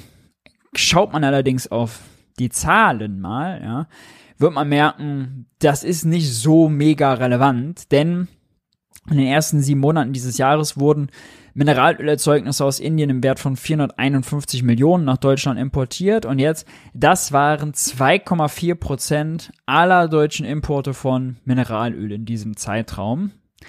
Im Vorjahreszeitraum waren es nur 37 Millionen. Ja, also, es stimmt, deutlich mehr aus als äh, aus Indien. Allerdings haben wir äh, vorher nicht 2,4 Prozent unseres Öls aus Russland bezogen, sondern ein Drittel. Ja? Diese 2,4 Prozent sind also nur ein Krümelchen davon. Ja, wenn man das jetzt aus anderen Ländern noch mit dazu addiert, ja, wenn das da auch so klar ist wie aus in, wie jetzt äh, aus Indien, dann ist das relevant. Hier wird der Geist der Sanktionen umgangen, wird die Sanktion damit komplett wertlos und komplett sozusagen läuft die ins Leere, da muss man sagen, die Frage kann man mit Nein beantworten, denn ist jetzt nicht so, als wenn wir das komplette Öl jetzt einfach, wenn wir das komplette sanktionierte Öl darauf verzichten und das jetzt einfach äh, über Indien beziehen statt über Russland. Ja. Trotzdem fand das Antwortgegurke natürlich sehenswert. Und also Antwortgegurke beim Öl war schon schlimm, Jetzt wird's aber noch härter. Wir müssen uns nochmal alle gemeinsam festhalten. Severin läuft nochmal zur Hochform auf. Äh, es gibt eine neue Studie zu den planetaren Grenzen der Erde geht die Puste aus, titelt die Tagesschau. Weniger Artenvielfalt, zu viele Chemikalien und Kunststoffe, zu intensive Abholzung. Sechs von neun planetaren Grenzen sind Forschern zufolge bereits über Schritten. So ist eine neue Studie. Eine Gruppe von 29 Wissenschaftlern hat äh, da die Belastungsgrenzen überprüft. 2009 haben sie das erstmals gemacht, 2015 nochmal und jetzt mit neueren Daten 23 kommt raus. Bei sechs von neun der Grenzen sind wir drüber. Lediglich bei ein paar äh, bei drei anderen sind wir noch okay. Das ist die Übersäuerung der Meere, die Aerosolerzeugung und die Ozonschicht. Bei der Ozonschicht sieht's ganz gut aus. Lediglich in Antarktis sind und in Australien sind zu hohe Werte gemessen worden. Bei der Aerosolerzeugung gibt's ein großes Fragezeichen, wie die Daten aus China und Südasien sind. Da dürfen die auch regional überschritten werden. Äh, noch ist man da in einem grünen Bereich wohingegen äh, man bei der Versauerung der Ozeane auch noch Ausrufezeichen noch, noch, noch in einem grünen Bereich ist, dich die Dinge aber sehr schnell zum Schlechteren entwickeln. Äh, bei Chemikalien zum Beispiel, bei der Artenvielfalt, da sieht's alles ganz, ganz äh, düster aus. Zu diesen planetaren Grenzen gehört übrigens neben dem Klimawandel, über den wir ja so häufig äh, äh, sprechen, eben Versauerung der Ozeane, Ozonabbau, Aerosolbelastung, biogeochemische Kreisläufe, Süßwasserverbrauch, Landnutzung, Abholzung, Unversehrtheit der Biosphäre und, und, und die Chemikalien, genau. Und Thilo hat zu dieser Studie einfach mal nachgefragt, ob das BMWK das denn auf dem Schirm hat, ja, und ob sich das auch um die anderen planetaren Grenzen, nicht nur um quasi das Klima kümmert. Und das war die Antwort. Weil geht an, ich versuche mal bei Herrn Severin und bei Herrn Zimmermann, Umweltministerium. Ähm, diese Woche gab es eine neue Studie vom, äh, unter anderem von Herrn Rockström, dem äh, Präsidenten des Potsdam Institut für Klimafolgenforschung und seinen Kollegen, die besagt hat, dass sechs der neun planetaren Grenzen mittlerweile überschritten sind. Äh, die planetaren Grenzen gelten ja als sogenannter sicherer Handlungsraum der Menschheit. Und mich würde interessieren, da das Ziel der Bundesregierung sich ja nur auf die eine planetare Grenze, nämlich Klimawandel, bezieht, nämlich klimaneutral bis 2045, hat denn die Bundesregierung auch bezüglich der anderen acht planetaren Grenzen Ziele? Wenn ja, welche sind das? Welche anderen acht planetaren Grenzen sind es? Das ist Wahnsinn, oder? Das Wirtschafts- und Klimaschutzministerium fragt ernsthaft nach, welche anderen Grenzen es noch gibt. Wahnsinn, ist das nicht Wahnsinn? Laut Herrn Rockström und den Klimaforschern äh, nehmen den Klimawandel Verschmutzung durch Chemikalien, das Ozonloch, die Aerosole in der Atmosphäre, Versauerung der Ozeane, Phosphor- und Stickstoff, Stickstoffkreislauf, Süßwasserverbrauch, die Abholzung der Wälder. Thilo muss erklären, welche planetaren Grenzen es gibt, dem Sprecher des Klimaschutzministeriums. Und der Verlust von ökologischen Funktionen. Und der sucht komplett lost, wie man hier sehen kann, in seinen Unterlagen. Das sind die neuen planetaren Grenzen. Die müssen wir alle einhalten. Sechs davon haben wir mittlerweile überschritten. Das ist ja Vielleicht sollten Thilo und er mal die Plätze tauschen jetzt für die Frage. fast ein Katalog, den wir im Koalitionsvertrag finden. Denn viele dieser, vielleicht nicht unter diesem Begriff, aber viele dieser Ziele sind dort darin verankert. Nicht nur die Klimasachen, sondern auch viele der anderen Sachen, die Sie genannt haben, der anderen planetaren Grenzen. Und wir stellen ja ständig auch Bilanzen auf hinsichtlich dessen, welche Ziele wir aus dem Koalitionsvertrag schon erfüllt haben. Und da würde sich das einordnen, aber da kann ich im Einzelnen nicht dazu Auskunft geben, weil ich im Detail nicht darüber informiert bin, über die Ja, genau. Und dann ergänze ich Fragender Blick ans Umweltministerium. Please help, please help. gerne mal. Also, ähm, wie der Kollege schon gesagt hat, äh, dieser wissenschaftliche Ansatz ähm, ist jetzt nicht unbedingt eins zu eins übertragbar auf die Arbeit der Bundesregierung, aber dass allgemein unstrittig ist, dass die Menschheit über die Grenzen der natürlichen Lebensgrundlagen des äh, Planeten lebt, das ist ja klar. Ähm, insofern ähm, spiegelt sich das natürlich auch in unserer Arbeit wider, was wir adressieren müssen. Und ich glaube, Sie wissen, dass äh, Ministerin Lemke und das Bundesumweltministerium ähm, bei jeder dazu passenden Gelegenheit adressieren, dass wir global es mit drei ökologischen großen Krisen zu tun haben, die sich überlagern, die sich bedingen. Das heißt, auch wenn man mal was Positives nennen will, ein Fortschritt äh, in einem Bereich kann auch den anderen Bereichen helfen. Und das sind namentlich die Klimakrise, das Artenaussterben und die Verschmutzungskrise. Entsprechend engagieren wir uns natürlich auch massiv sowohl international, also Sie wissen, ähm, das Weltnaturschutzabkommen von Montreal kann ich nennen, jetzt ganz aktuell ähm, stehen wir kurz vor der Unterzeichnung ähm, des UN-Hochseeschutzabkommens.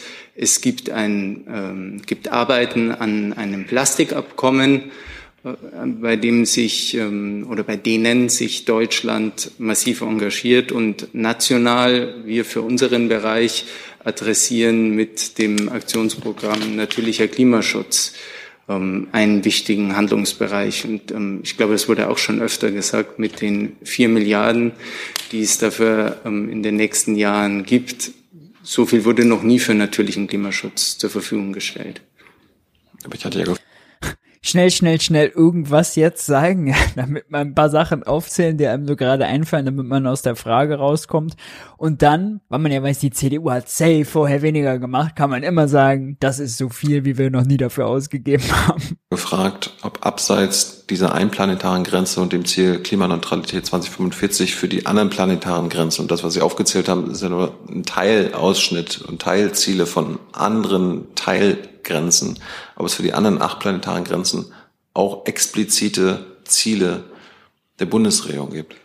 Ich hatte ja gesagt, dass sich ähm, dieser Ansatz der Wissenschaftler, diese planetaren Grenzen so zu definieren, nicht eins zu eins auf die Arbeit der Bundesregierung übertragen lässt, aber insgesamt, was sozusagen den großen Bogen betrifft, was ähm, die Kernprobleme betrifft, ähm, da sind wir beieinander. So, dann habe ich eine. So, dann, dann, dann lieber schnell weitermachen. Ja, also gerade vom Klimaschutzministerium von Severin war das natürlich also eine, ein Offenbarungseid. Schauen wir noch mal in äh, die Studie und den Tagesschau-Artikel. Da wird äh, insbesondere zum Beispiel äh, werden auch also Verbesserungsmaßnahmen vorgeschlagen, zum Beispiel ähm, würde man etwa die Waldfläche der Erde wieder auf die Ausmaße gegen Ende des vergangenen Jahrhunderts bringen, könnte das eine bedeutende Senkung Senke für das Klimagas CO2 sein und ein wirksames Mittel gegen Temperaturerhöhungen. Äh, dazu gab es aber diese Woche aus Deutschland auch nicht so eine gute Nachricht, zum Beispiel die hier, Freiburger Studie, noch nie sind so viele Bäume ausgestorben. Äh, zwei Drittel der Fischen im niedersächsischen Harz beispielsweise. Ja, insgesamt ist der Verlust an Baumbestand äh, extrem. Ja, nicht fünf, sechs Prozent Verlust, sondern das waren jetzt 40 Prozent war jetzt, glaube ich, der Wert hier. Ja. Normalerweise sterben circa zwei bis fünf Prozent ab. In den vergangenen Jahren waren es aber 40 Prozent. Äh, Wahnsinn. Also äh, Grund, naja, Klimawandel, ja, äh, nicht so kühl, nicht so feucht, längere heiße, trockene Phasen. Darauf sind die deutschen Wälder nicht vorbereitet was tun. Die eine Lösung ist, die Natur soll, der Markt regelt schon und die Natur regelt schon selbst, ja, also es sollen sich hitzebeständigere Arten durchsetzen. Andere schlagen wiederum vor, und da muss man jetzt äh, quasi Arten aus anderen Gebieten der Welt importieren, die andere Bedingungen gewöhnt sind. Dann wiederum ist häufig der Vorwurf, ah, das komplexe Zusammenwirken versteht man häufig noch gar nicht so krass. Also in so ein Ökosystem bald einzugreifen, ist immer dann gefährlich. Was kommt am Ende dabei raus? Zusätzlich zu dieser, äh, sorgt diese Hitze noch dafür, dass der Borkenkäfer sich deutlich mehr vermehren kann und dann die Bäume angreifen. Das sieht ziemlich übel aus. Ja, ähm, da verspielen wir ziemlich viel. Themensprung. Heute haben wir wirklich ein paar Themensprünge drin. Bildung vom Klima zu Bildung. Unsere Bildungsministerin Bettina Stark-Watzinger von der FDP hat uns ja ein Startchancenprogramm versprochen, eine Bildungsmilliarde, die sie an 4000 in Anführungszeichen Brennpunktschulen ausschütten will. Das Problem ist, die Länder müssen da mitmachen und Bettina Stark-Watzinger will jetzt, dass die Länder genauso viel Geld geben. Der Bund eine Milliarde ab dem nächsten Schuljahr, also ab August 24 dann und die Länder sollen eine Milliarde mit dazugeben. Die sagen aber, ey, unsere Schuldenbremse ist viel strenger und boah, ist schwierig, ja, also hm, deswegen wird jetzt über die Kofinanzierung gezerrt und gestritten. Ähnlich so, wie wir es beim 9-Euro-Ticket hatten, ja, also immer, oder, sorry, 49-Euro-Ticket. Schon wieder illusorisch unterwegs. Ja, immer wenn Bund und Länder zusammenarbeiten müssen, dann wird's wirklich unschön.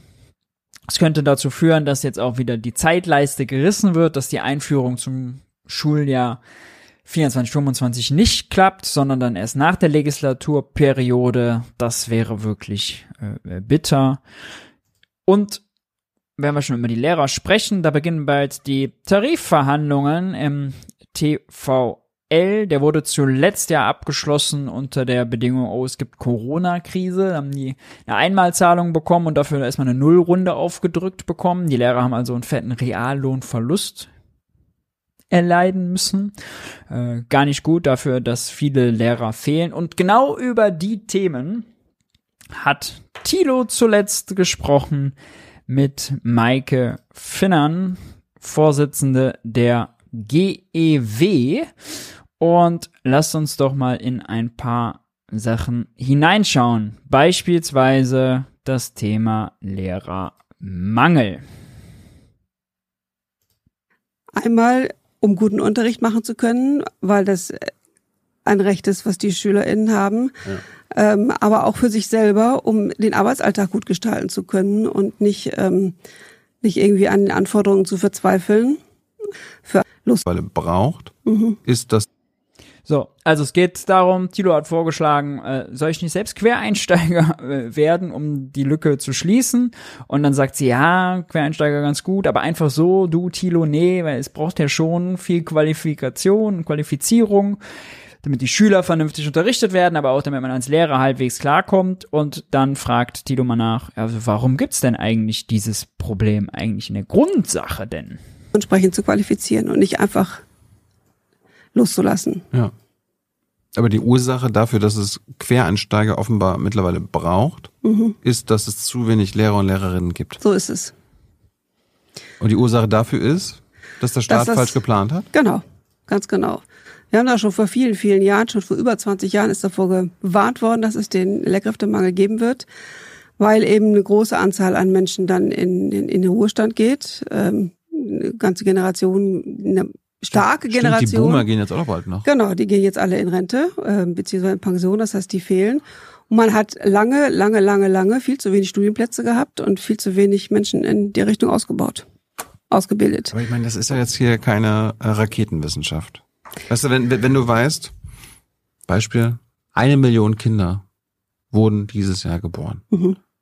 dann weiß man als Staat, also Könnte man zumindest Maike- wissen, wenn man es fragt. Nee, es ist ganz leicht. Das ist, da brauchen wir nicht mal Mathe studieren für. Nee, Okay. Mathe-Studien braucht man dann. Ja, man muss, Jahr- aber man muss sich die Zahlen angucken. Aber das haben viele Jahr- Bundesländer gar nicht getan. Aber für die, fürs Publikum jetzt mal. Ja. Dieses Jahr werden eine Million Kinder geboren in Mhm. Deutschland. Das heißt, in sechs Jahren Mhm. werden sechs, äh, eine Million Kinder an die Schule kommen. Genau. Und da kann sie, äh, in So zehn, und so ist der in zehn Lehrkräftebedarf Jahren für diese. haben wir genau. noch so und so viel Bedarf und Genau. so weiter. Also es ist ganz klar, okay, wir brauchen für diese eine Million Kinder auf jeden Fall Lehrer Genau, in der ersten Klasse. genau. Kann man doch ganz leicht planen. Kann man. Warum passiert das nicht?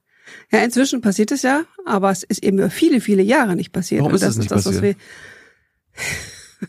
weil die, weiß ich nicht, weil die Regierung das für nicht wichtig, weil sie einfach geschlafen haben, weil die das nicht ernst genommen haben, das Problem. Jeweils haben viele nicht geplant. Ich weiß so einige Länder, die haben dann solche fremde Zahlen, die haben sich Milupa-Zahlen angeguckt und Aber haben, was?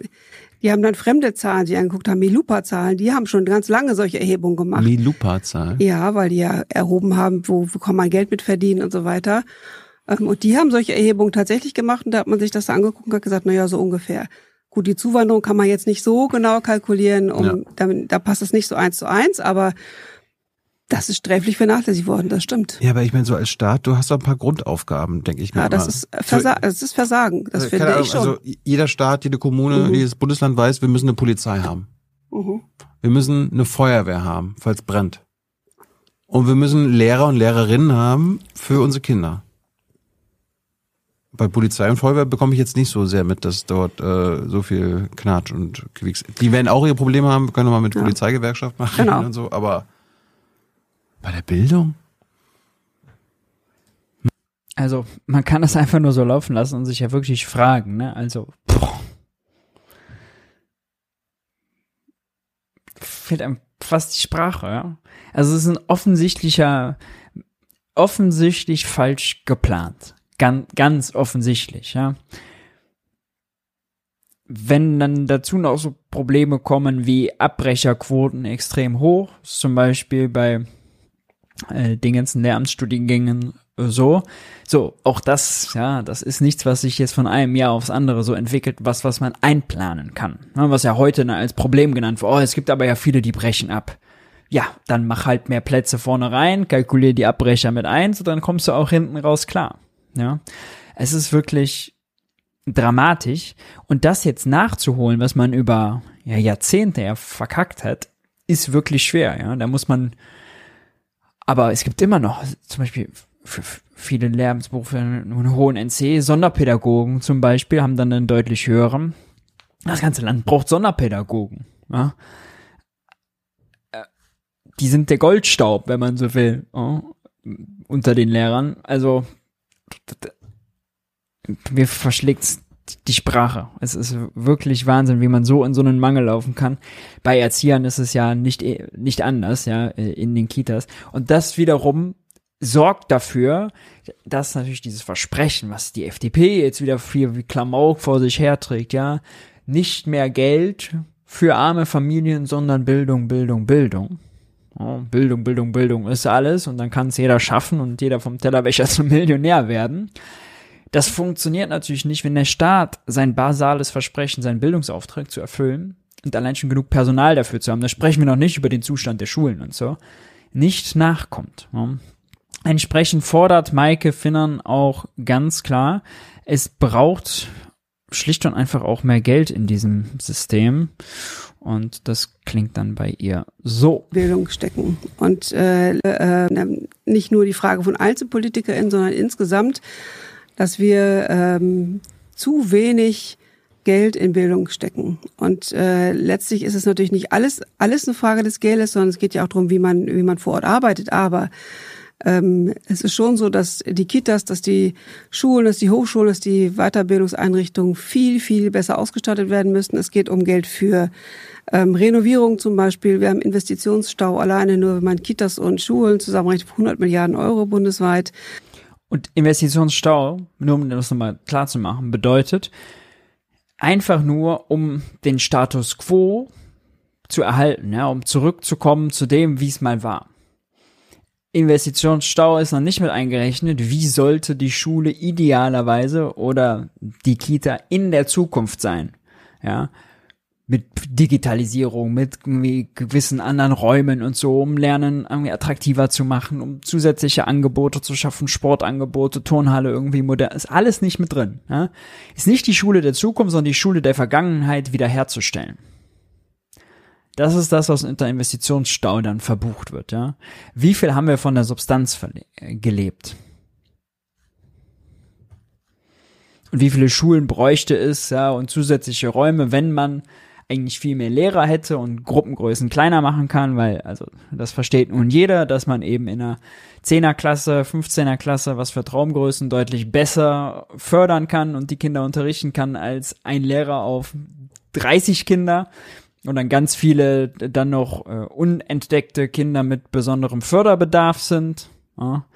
Der eine hat eine Lernschwäche, der andere hat ADHS, der andere ist ein Autist so und plötzlich sind die da alle in der Klasse und der Lehrer wie soll das funktionieren? Ja, wie sollen da diejenigen, die eh schon mit einem dicken Sack Ballast in diese Klasse kommen, wie sollen die die gleichen Chancen haben? Ja, es funktioniert nicht. Und nicht nur, wie sollen die die gleichen Chancen haben aus Gerechtigkeitssinn, sondern wie sollen die auch so gefördert werden, dass sie am Ende, ja, bestmögliche Demokraten werden, das erste Ziel. Und natürlich auch, ja, Schule, so wie es im Moment ist und was die FDP sich dann auch verspricht, Humankapital werden. Kann man viel darüber streiten, ob das jetzt Konzept, ja, ob das moralisch schwierig ist und so. Aber natürlich, ja, je produktiver, je produktiver die sein sollen, desto besser am besten auch die Bildung und Ausbildung. Und da gehört das natürlich mit dazu.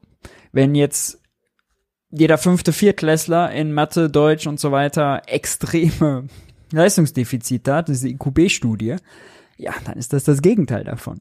Das würde schon so ein Sondervermögen rechtfertigen, 100 Milliarden Euro nur für die, für die Investitionen in den Schulba in Schul- und Kita-Bauten. Hochschule kann man das auch nochmal. Auch da gibt es riesen Investitionsstaus. Also das ist eine große Baustelle. Und man, man, wir leiden jetzt drunter, dass wir in den letzten... Müsste, vielleicht müsste so ein Schild dran machen, irgendwie LNG-Terminal. Dann geht's ganz schnell. Dann geht's ganz schnell, genau. Wir leiden darunter, dass wir in den letzten zig Jahren, muss man einfach sagen, viel zu wenig investiert worden ist in, in Bildung. Und das macht sich jetzt halt bemerkbar. Und wir müssen die Ausbildung ausbauen. Das kostet natürlich auch Geld. Wir müssen ähm, die, wie gesagt, die, die ähm, Ausbildung für die ErzieherInnen endlich entlohnen. Das kostet Geld. Wir äh, brauchen eine andere Studierenden ähm, Lehrendenrelation an den Hochschulen. Wir haben ja eine, eine unglaubliche Spreizung von 1 zu 45 in einigen Bundesländern und also ein Studie, ein Professor, eine Professorin auf 45 Studierende und eine Professor auf 90 Studierende. Hm. Ähm, das ist eine unglaubliche Spreizung. Im internationalen Vergleich ist das auch schlecht. Da ist das Verhältnis in aller Regel viel besser als bei uns. Also auch da müsste Geld investiert werden. Also insgesamt das Bildungssystem ähm, in der Weiterbildung. Die Arbeitsbedingungen sind äh, häufig ganz schlecht, weil die Leute eben äh, oft als Solo-Selbstständige angestellt sind. Das heißt, die müssen sich auch selber um Krankenversicherung und so weiter kümmern. Also insgesamt ist das eins der großen Probleme, dass wir äh, bundesweit gesehen bei jahrzehntelang nicht genügend in Bildung investiert haben, deswegen die Bedingungen nicht schaffen, die wir eigentlich brauchen. Jetzt hast du natürlich das böse I-Wort genommen. Investition. Ja. Weil Investition, das äh, ist ein Problem. Wir haben eine schwarze Null in den Bundesländern, ja, eine Schuldenbremse auf. Bundesebene.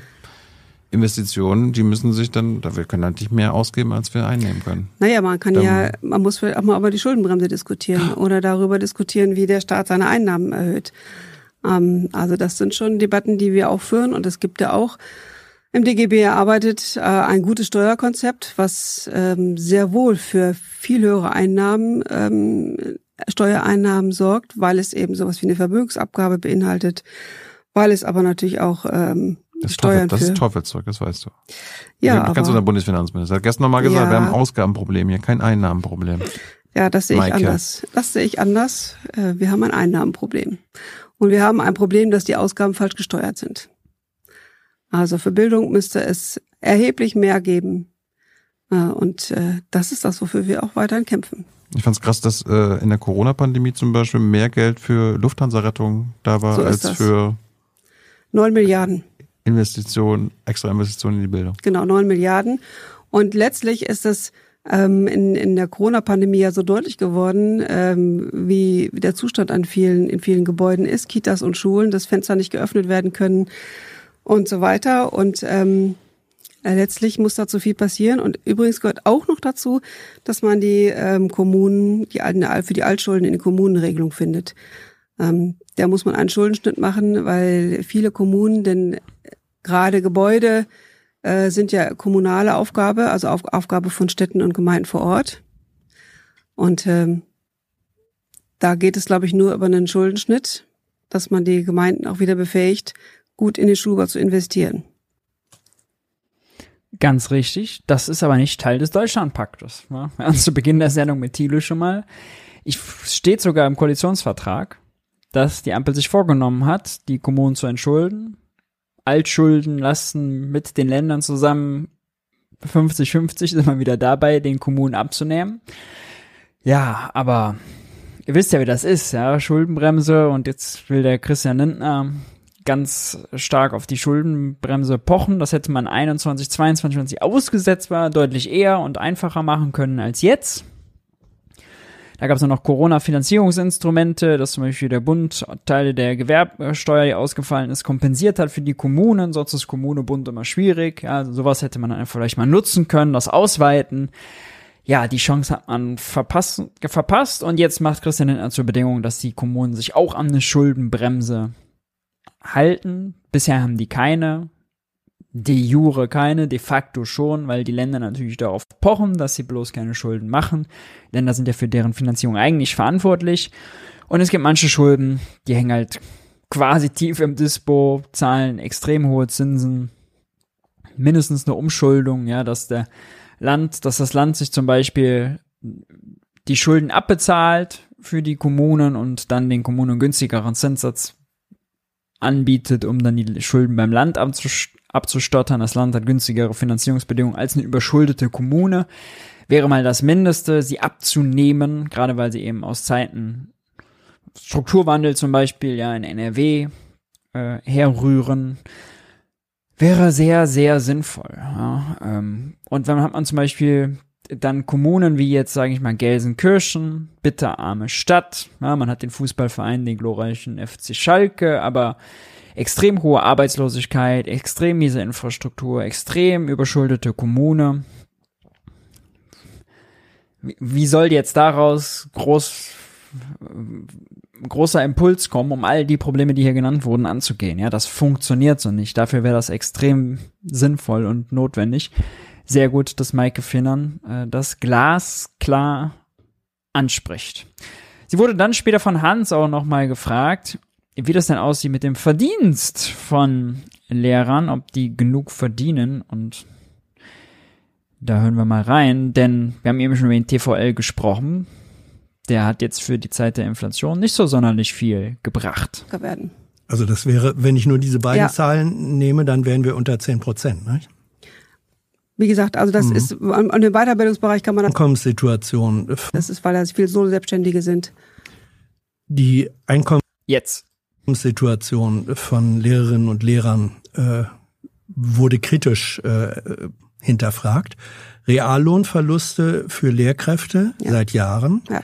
äh, zum Beispiel in Hessen, sechs Prozent mehr Lohn beziehungsweise Gehalt, 15 Prozent Inflation. Dagegen kämpft die GEW für uns, offensichtlich jemand, der davon betroffen ist. Ja, äh, Über zwei Jahre dann kumuliert. Sowohl die 6% als auch die Inflation. Das machen wir in der nächsten Tarifrunde, die jetzt ja wieder ansteht, sozusagen, ist das genau ein Thema. Ähm, wir haben die TVÖD-Runde, also für diejenigen, die bei den Kommunen beschäftigt sind, jetzt ja gerade äh, hinter uns gebracht, äh, mit einem ähm, aus unserer Sicht ganz guten Ergebnis. Und wir streben natürlich auch an, dass wir in der TVL-Runde so viel wie möglich rausholen. Und ähm, ja, da geht es auch darum, dass wir einen äh, Ausgleich für die Inflation bekommen, dass wir die, die, was ich ja vorhin auch schon angesprochen habe, die vielen Nullrunden auch ähm, wieder zurück äh, zurückholen sozusagen. Die Frage ist natürlich, Tarifkämpfe sind immer nur so erfolgreich, wie Leute auf der Straße sind. Das heißt also, wir da sind brauchen, wir wieder beim Organisationsgrad. Ja, und auch bei, und dabei, wie viele Leute Mhm. auch wirklich rausgehen. Also man kann ja auch streiken, muss nicht organisiert sein, man kann ja auch eintreten noch äh, beim Streik. Also das ist, ist jetzt kein Hintergrundgrund, aber es ist klar, je mehr Leute sich beteiligen an unseren Streikmaßnahmen oder Warnstreikmaßnahmen, desto erfolgreicher werden wir sein. Welche Instrumente Die Forderungen werden jetzt bald auch irgendwann dann beschlossen werden und verkündet. Oktober läuft nämlich der Tarifvertrag aus. Ich glaube, im Oktober, November und Dezember gibt's drei Verhandlungstermine. Und dann werden wir wahrscheinlich wieder so ein Gerangel haben, wie jetzt beim TVÖD. Den haben wir ja auch hier begleitet, die ganzen äh, Verhandlungen, das Ergebnis. Und schon bevor es die Forderung gibt, ja, kommen die Länder und sagen, Achtung, Haushalt knapp. Wir sind knapp bei Kasse, wir können uns nicht zu viel leisten. Und dann beißt sich die Katze wieder in den Schwanz. Einerseits hat man kein Geld, andererseits hat man keine Fachkräfte, andererseits hat man Recht auf Kita, dann gibt's keine Erzieher, dann sagt man, Geld, mehr Bürgergeld gibt's nicht, Bildung ist das Allerwichtigste, dann gibt's ein Startchancenprogramm, das wird allerdings jetzt wieder auch zerredet und kommt wahrscheinlich zu spät, weil die Länder nicht mitfinanzieren wollen, denn auch dafür ist ja kein Geld da. Und äh, naja, äh, so löst man das Bildungsproblem nicht und dieses Versprechen, hey, ihr braucht ja kein Geld, ihr Ar- Kinder aus armen Familien, ihr könnt ja einfach unsere erstklassige Bildung in unserem deutschen Staat haben, ja, das wird dann nicht eingelöst. Bitter, bitter, bitter. Gut, ihr Lieben, das war's äh, mit den Schlagzeilen und den Videos. Lasst uns kommen zu euren naiven Fragen. Habt ihr Fragen zu den Themen aus der Sendung, zu anderen Schlagzeilen, die jetzt hier nicht aufgegriffen wurden, zu ökonomischen, politischen Themen im Allgemeinen? Dann haut sie jetzt unbedingt in den Chat. Wir machen noch äh, ein paar schnelle Antworten auf eure Fragen und lasst mich die Gunst der Stunde nutzen, um euch darauf hinzuweisen, dass es Junge Naiv natürlich nur dank eurer Unterstützung gibt. Das Format hier, das Interview, äh, die Interviews von Tilo, morgen zum Beispiel um 14 Uhr mit Michael Lüders, am Donnerstag Nachmittag mit Karen Lai von den Linken zum Thema Wohnungsnot. Nur dank eurer Unterstützung, wie ihr Junge Naiv unterstützen könnt, habt ihr gerade eben eingeblendet gesehen oder unten in der Videobeschreibung. Bei finanzieller Unterstützung ab 20 Euro werdet ihr namentlich im Abspann verewigt. Der Dank des ganzen Junge Naiv Teams ist euch gesichert. Ja. Gut, kommen wir zu den Fragen. Verständnisfrage. Wir können Geld durch Staatsanleihen bekommen. Gibt es Nachteile oder Begrenzungen beim Anleihen veräußern? Müssen diese nach Ablauf der Zeit nicht auch zurückgezahlt werden? Ja, ganz genau. Christian Lindner verkauft eine Anleihe. Da steht dann drauf, wie viel äh, derjenige, der die kauft, nach wie viel Laufzeit, ein Jahr, zehn Jahre, 30 Jahre, zurückbekommt und welchen Zins er in der Zwischenzeit jedes Jahr bezahlt bekommt. Ganz klassisches Schuldpapier. Davon kann Christian Lindner so viele erzeugen, wie er will. Die werden verauktioniert an Banken und naja, solange die Banken sicher davon ausgehen können, dass Christian Lindner die Versprechen, die er da verkauft, in 15, 30 Jahren einlösen kann, äh, wollen Banken die haben. Ja, und kaufen die auch.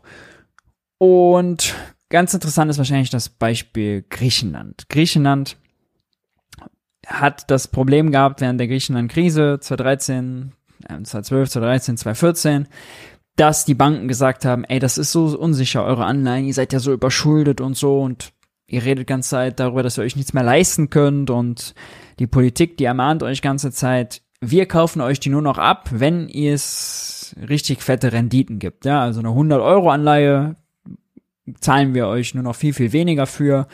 Äh, oder ihr bezahlt uns eben jedes Jahr 10, 15 Prozent Zins. Hat dann dazu geführt, dass die Renditen auf griechische Staatsanleihen, vielleicht de facto der Zins, nicht so waren wie in Deutschland, 2, 3 Prozent oder wie in Frankreich und Italien, ja, sondern eben da 15, 18, 20 Prozent. Und das führt dann natürlich zu extremen Zinskosten beim Staat. Und wenn man dann so eine Schuldengrenze hat, wie die Schuldenbremse oder auf EU-Ebene Defizitbegrenzung, ist das bitter.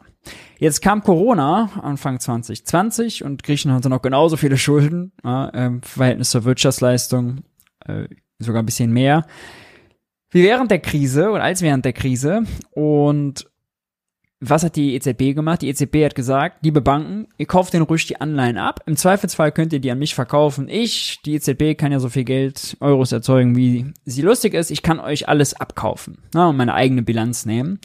Es gibt also kein Ausfallrisiko. Und was war? Ja, wo lagen die Renditen für griechische Staatsanleihen? Bei 1%, nicht bei 20%. Bedeutet, einfach gesagt, ja, Christian Lindner kann unendlich viele Anleihen erzeugen, theoretisch. Die EZB kann theoretisch unendlich viele Anleihen garantieren. Praktisch gibt es da Grenzen, wenn die EZB nicht spiel, mitspielt. Aber bei Deutschland wird sie immer mitspielen, weil, ja, ohne Deutschland funktioniert der Euro nicht. Äh, und auch die EU nicht. Die kann man dann wahrscheinlich gleich mitstreichen, wenn das Projekt scheitert. Äh, deswegen ist es so in der Praxis alles Geld, was Christian Lindner ausgeben will, wenn er eine gute Idee hat, findet er auch und kann Anleihen für verkaufen. Ja. Äh, auf solche Ideen wie, wir geben jetzt 500 Milliarden im, im Jahr mehr aus, würde er ja ohnehin nicht kommen. Ja. Das sind Dimensionen, die man, glaube ich, auch gar nicht theoretisch diskutieren muss. Welche Ideen hättest du, wird gefragt, um die Verlängerung der Gastrosteuerabsenkung von 7% an der Schuldenbremse vorbeilaufen zu lassen? Oh, das ist schwierig. Das geht fast gar nicht. Das sind aber die äh, Verlängerung der gesenkten Mehrwertsteuer, 19, 7% für Speisen in der Gastro, kostet 3 Milliarden im Jahr. Dafür kann man zum Beispiel Gelder, die man in die Bahn aus dem Haushalt steckt, oder Gelder, die man in die Autobahn aus dem Haushalt steckt oder Gelder, die man in die Bundeswehr aus dem Haushalt steckt, einfach als Eigenkapitalerhöhung in die Bahn, in die Autobahn GmbH des Bundes oder äh, eben äh, dann eben aus dem Sondervermögen Bundeswehr das nehmen, um die Spielräume im Haushalt dafür einzurichten. Oder die Zinskosten anders verbuchen, habe ich auch schon mal erklärt hier bei Jung und Naiv dass Christian Lindner die Zinskosten beim Verkauf der Anleihen auch künstlich hochrechnet. Die sind gar nicht 40 Milliarden, sondern 28. Ja, wenn die ganz, wenn, obwohl es hohe Zinsen gibt, verkauft der Anleihen mit niedrigen Zinsen, macht viele Verluste und diese Verluste werden alle in dem Jahr verbucht, wo sie anfallen und nicht über die Laufzeit der Anleihen gestreckt, wie es eigentlich richtig wäre. Wenn man äh, zum Beispiel eine 30-jährige Anleihe mit jetzt 3% verkaufen würde, würde er keinen Verlust machen, wenn er eine 30-jährige Anleihe ohne Zins verkauft dann sagen natürlich die Banken, ey, ich krieg 4,5% risikolos bei der Zentralbank, warum soll ich euch Geld gratis geben? Dann kaufe ich die 100 Euro Anleihe nur für einen Fuffi. So, und diesen Verlust, den bucht er da komplett rein. Den muss es aber gar nicht geben. Und logisch wäre es, den über den 30 Jahre zu strecken. Doch dann wären plötzlich 12 Milliarden mehr im Haushalt. Also auch das eine Frage des politischen Willens. Aber so eine Mehrwertsteuersenkung ist schwieriger. Kommunen und Länder kriegen ja einen Teil von der Mehrwertsteuer ab als jetzt zum Beispiel Geld in eine Bahn zu stecken. Ja, also wenn man das an der Schuldenbremse vorbeilaufen lassen will.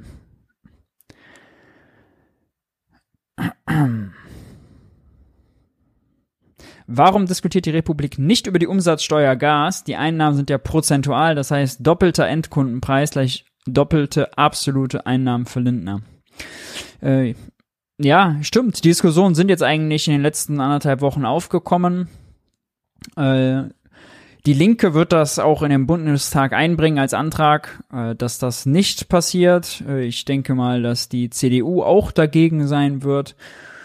Und deswegen, das wird schon jetzt ein Thema äh, werden. Und spätestens, wenn das auch so richtig angekündigt wird, werden wahrscheinlich auch viele Leute extrem was dagegen haben. Denn ja, wenn, wenn dann einfach Gas 12 Prozentpunkte teurer wird, tut halt einfach weh, ja, und das ja sofort, weil das ja die, eine Steueränderung auf den vereinbarten Endkundenpreis ist. Sollte der Grundfreibetrag immer so hoch sein, dass jemand, der Vollzeit zum Mindestlohn arbeitet, keine Einkommenssteuer zahlen muss?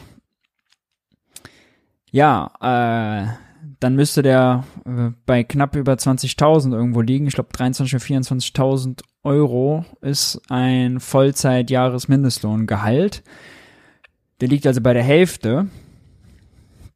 Kann man drüber nachdenken. Im aktuellen Steuersystem würden aber extrem viele Steuereinnahmen damit wegfallen und man entlastet ja damit nicht nur die, die zum Mindestlohn arbeiten, sondern äh, ja auch alle darüber. Ja, also auch der äh, wer viel verdient, aber zum Beispiel nur in Teilzeit und dann auf 24, also viel pro Stunde verdient, aber nur in Teilzeit, ist genauso davon betroffen, dann von der Steuersenkung, äh, wie auch derjenige, der viel verdient und viel arbeitet, weil die ersten 24.000 in dem Fall dann steuerfrei bleiben.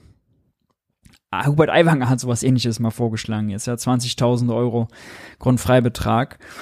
Äh, ich verstehe, wo die Idee herkommt, nur gerade mit Schuldenbremse und so ist das ein extrem komplizierter Angang.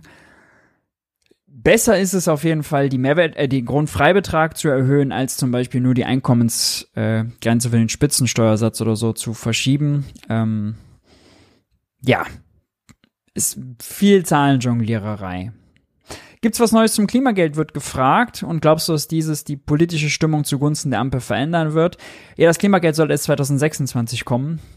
Hat die Ampel es sich bequem gemacht, nach der Ampellegislatur. Deswegen glaube ich nicht, dass das noch die politische Stimmung zugunsten der Ampel verändert.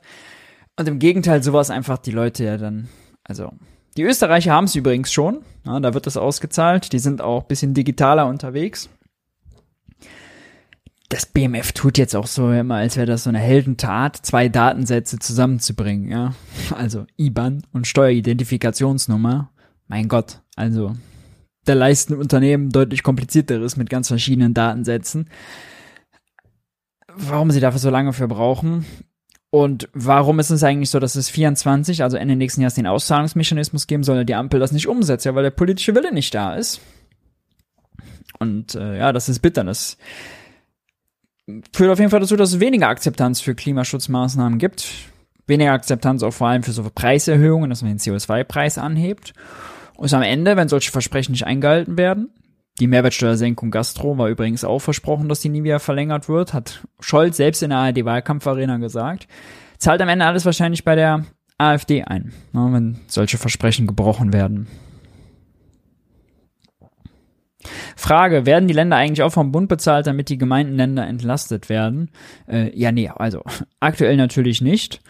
Äh, das würde den kompletten Föderalismus ja brechen und das ist, auch wenn es nett ist, mal drüber nachzudenken und finanzpolitisch ziemlich sinnvoll wäre, einfach realpolitisch mit dem Föderalismus, den wir haben, also der Aufteilung Bund, Länder, Kommunen, nicht machbar. Da ist ja auch die Begrenzung von Macht jeder, einer, einer jeden Ebene, der Bundesebene, der Länderebene, der Kommunenebene und die Idee, alles im kleinstmöglichen Rahmen zu bestimmen.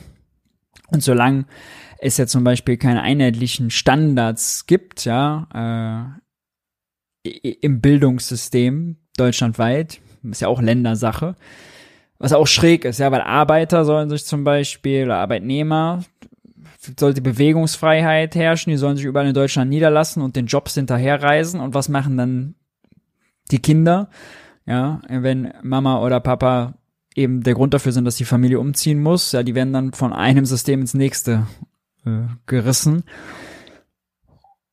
Und das ist, glaube ich, auch nicht sonderlich sinnvoll. Also da wäre eine bundesweite einheitlich Angleichung sicherlich auch effizienter. Solange man das nicht hat, ist aber, glaube ich, dieses einheitliche Bezahlen vom Bund sehr weit davon äh, entfernt.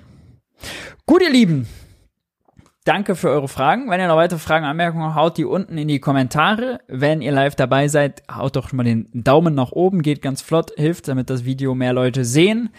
Der Dank des jungen Naiv-Teams ist euch sicher. Wir sehen uns nächste Woche Montag wieder. In aller Voraussicht mit Jens, der dann als Gast wieder mit dabei ist. Da dürft ihr euch drauf freuen. Ansonsten haltet die Ohren steif, bleibt stabil und gesund und passt auf euch auf. Wir sehen uns nächste Woche wieder, montags ab 20 Uhr.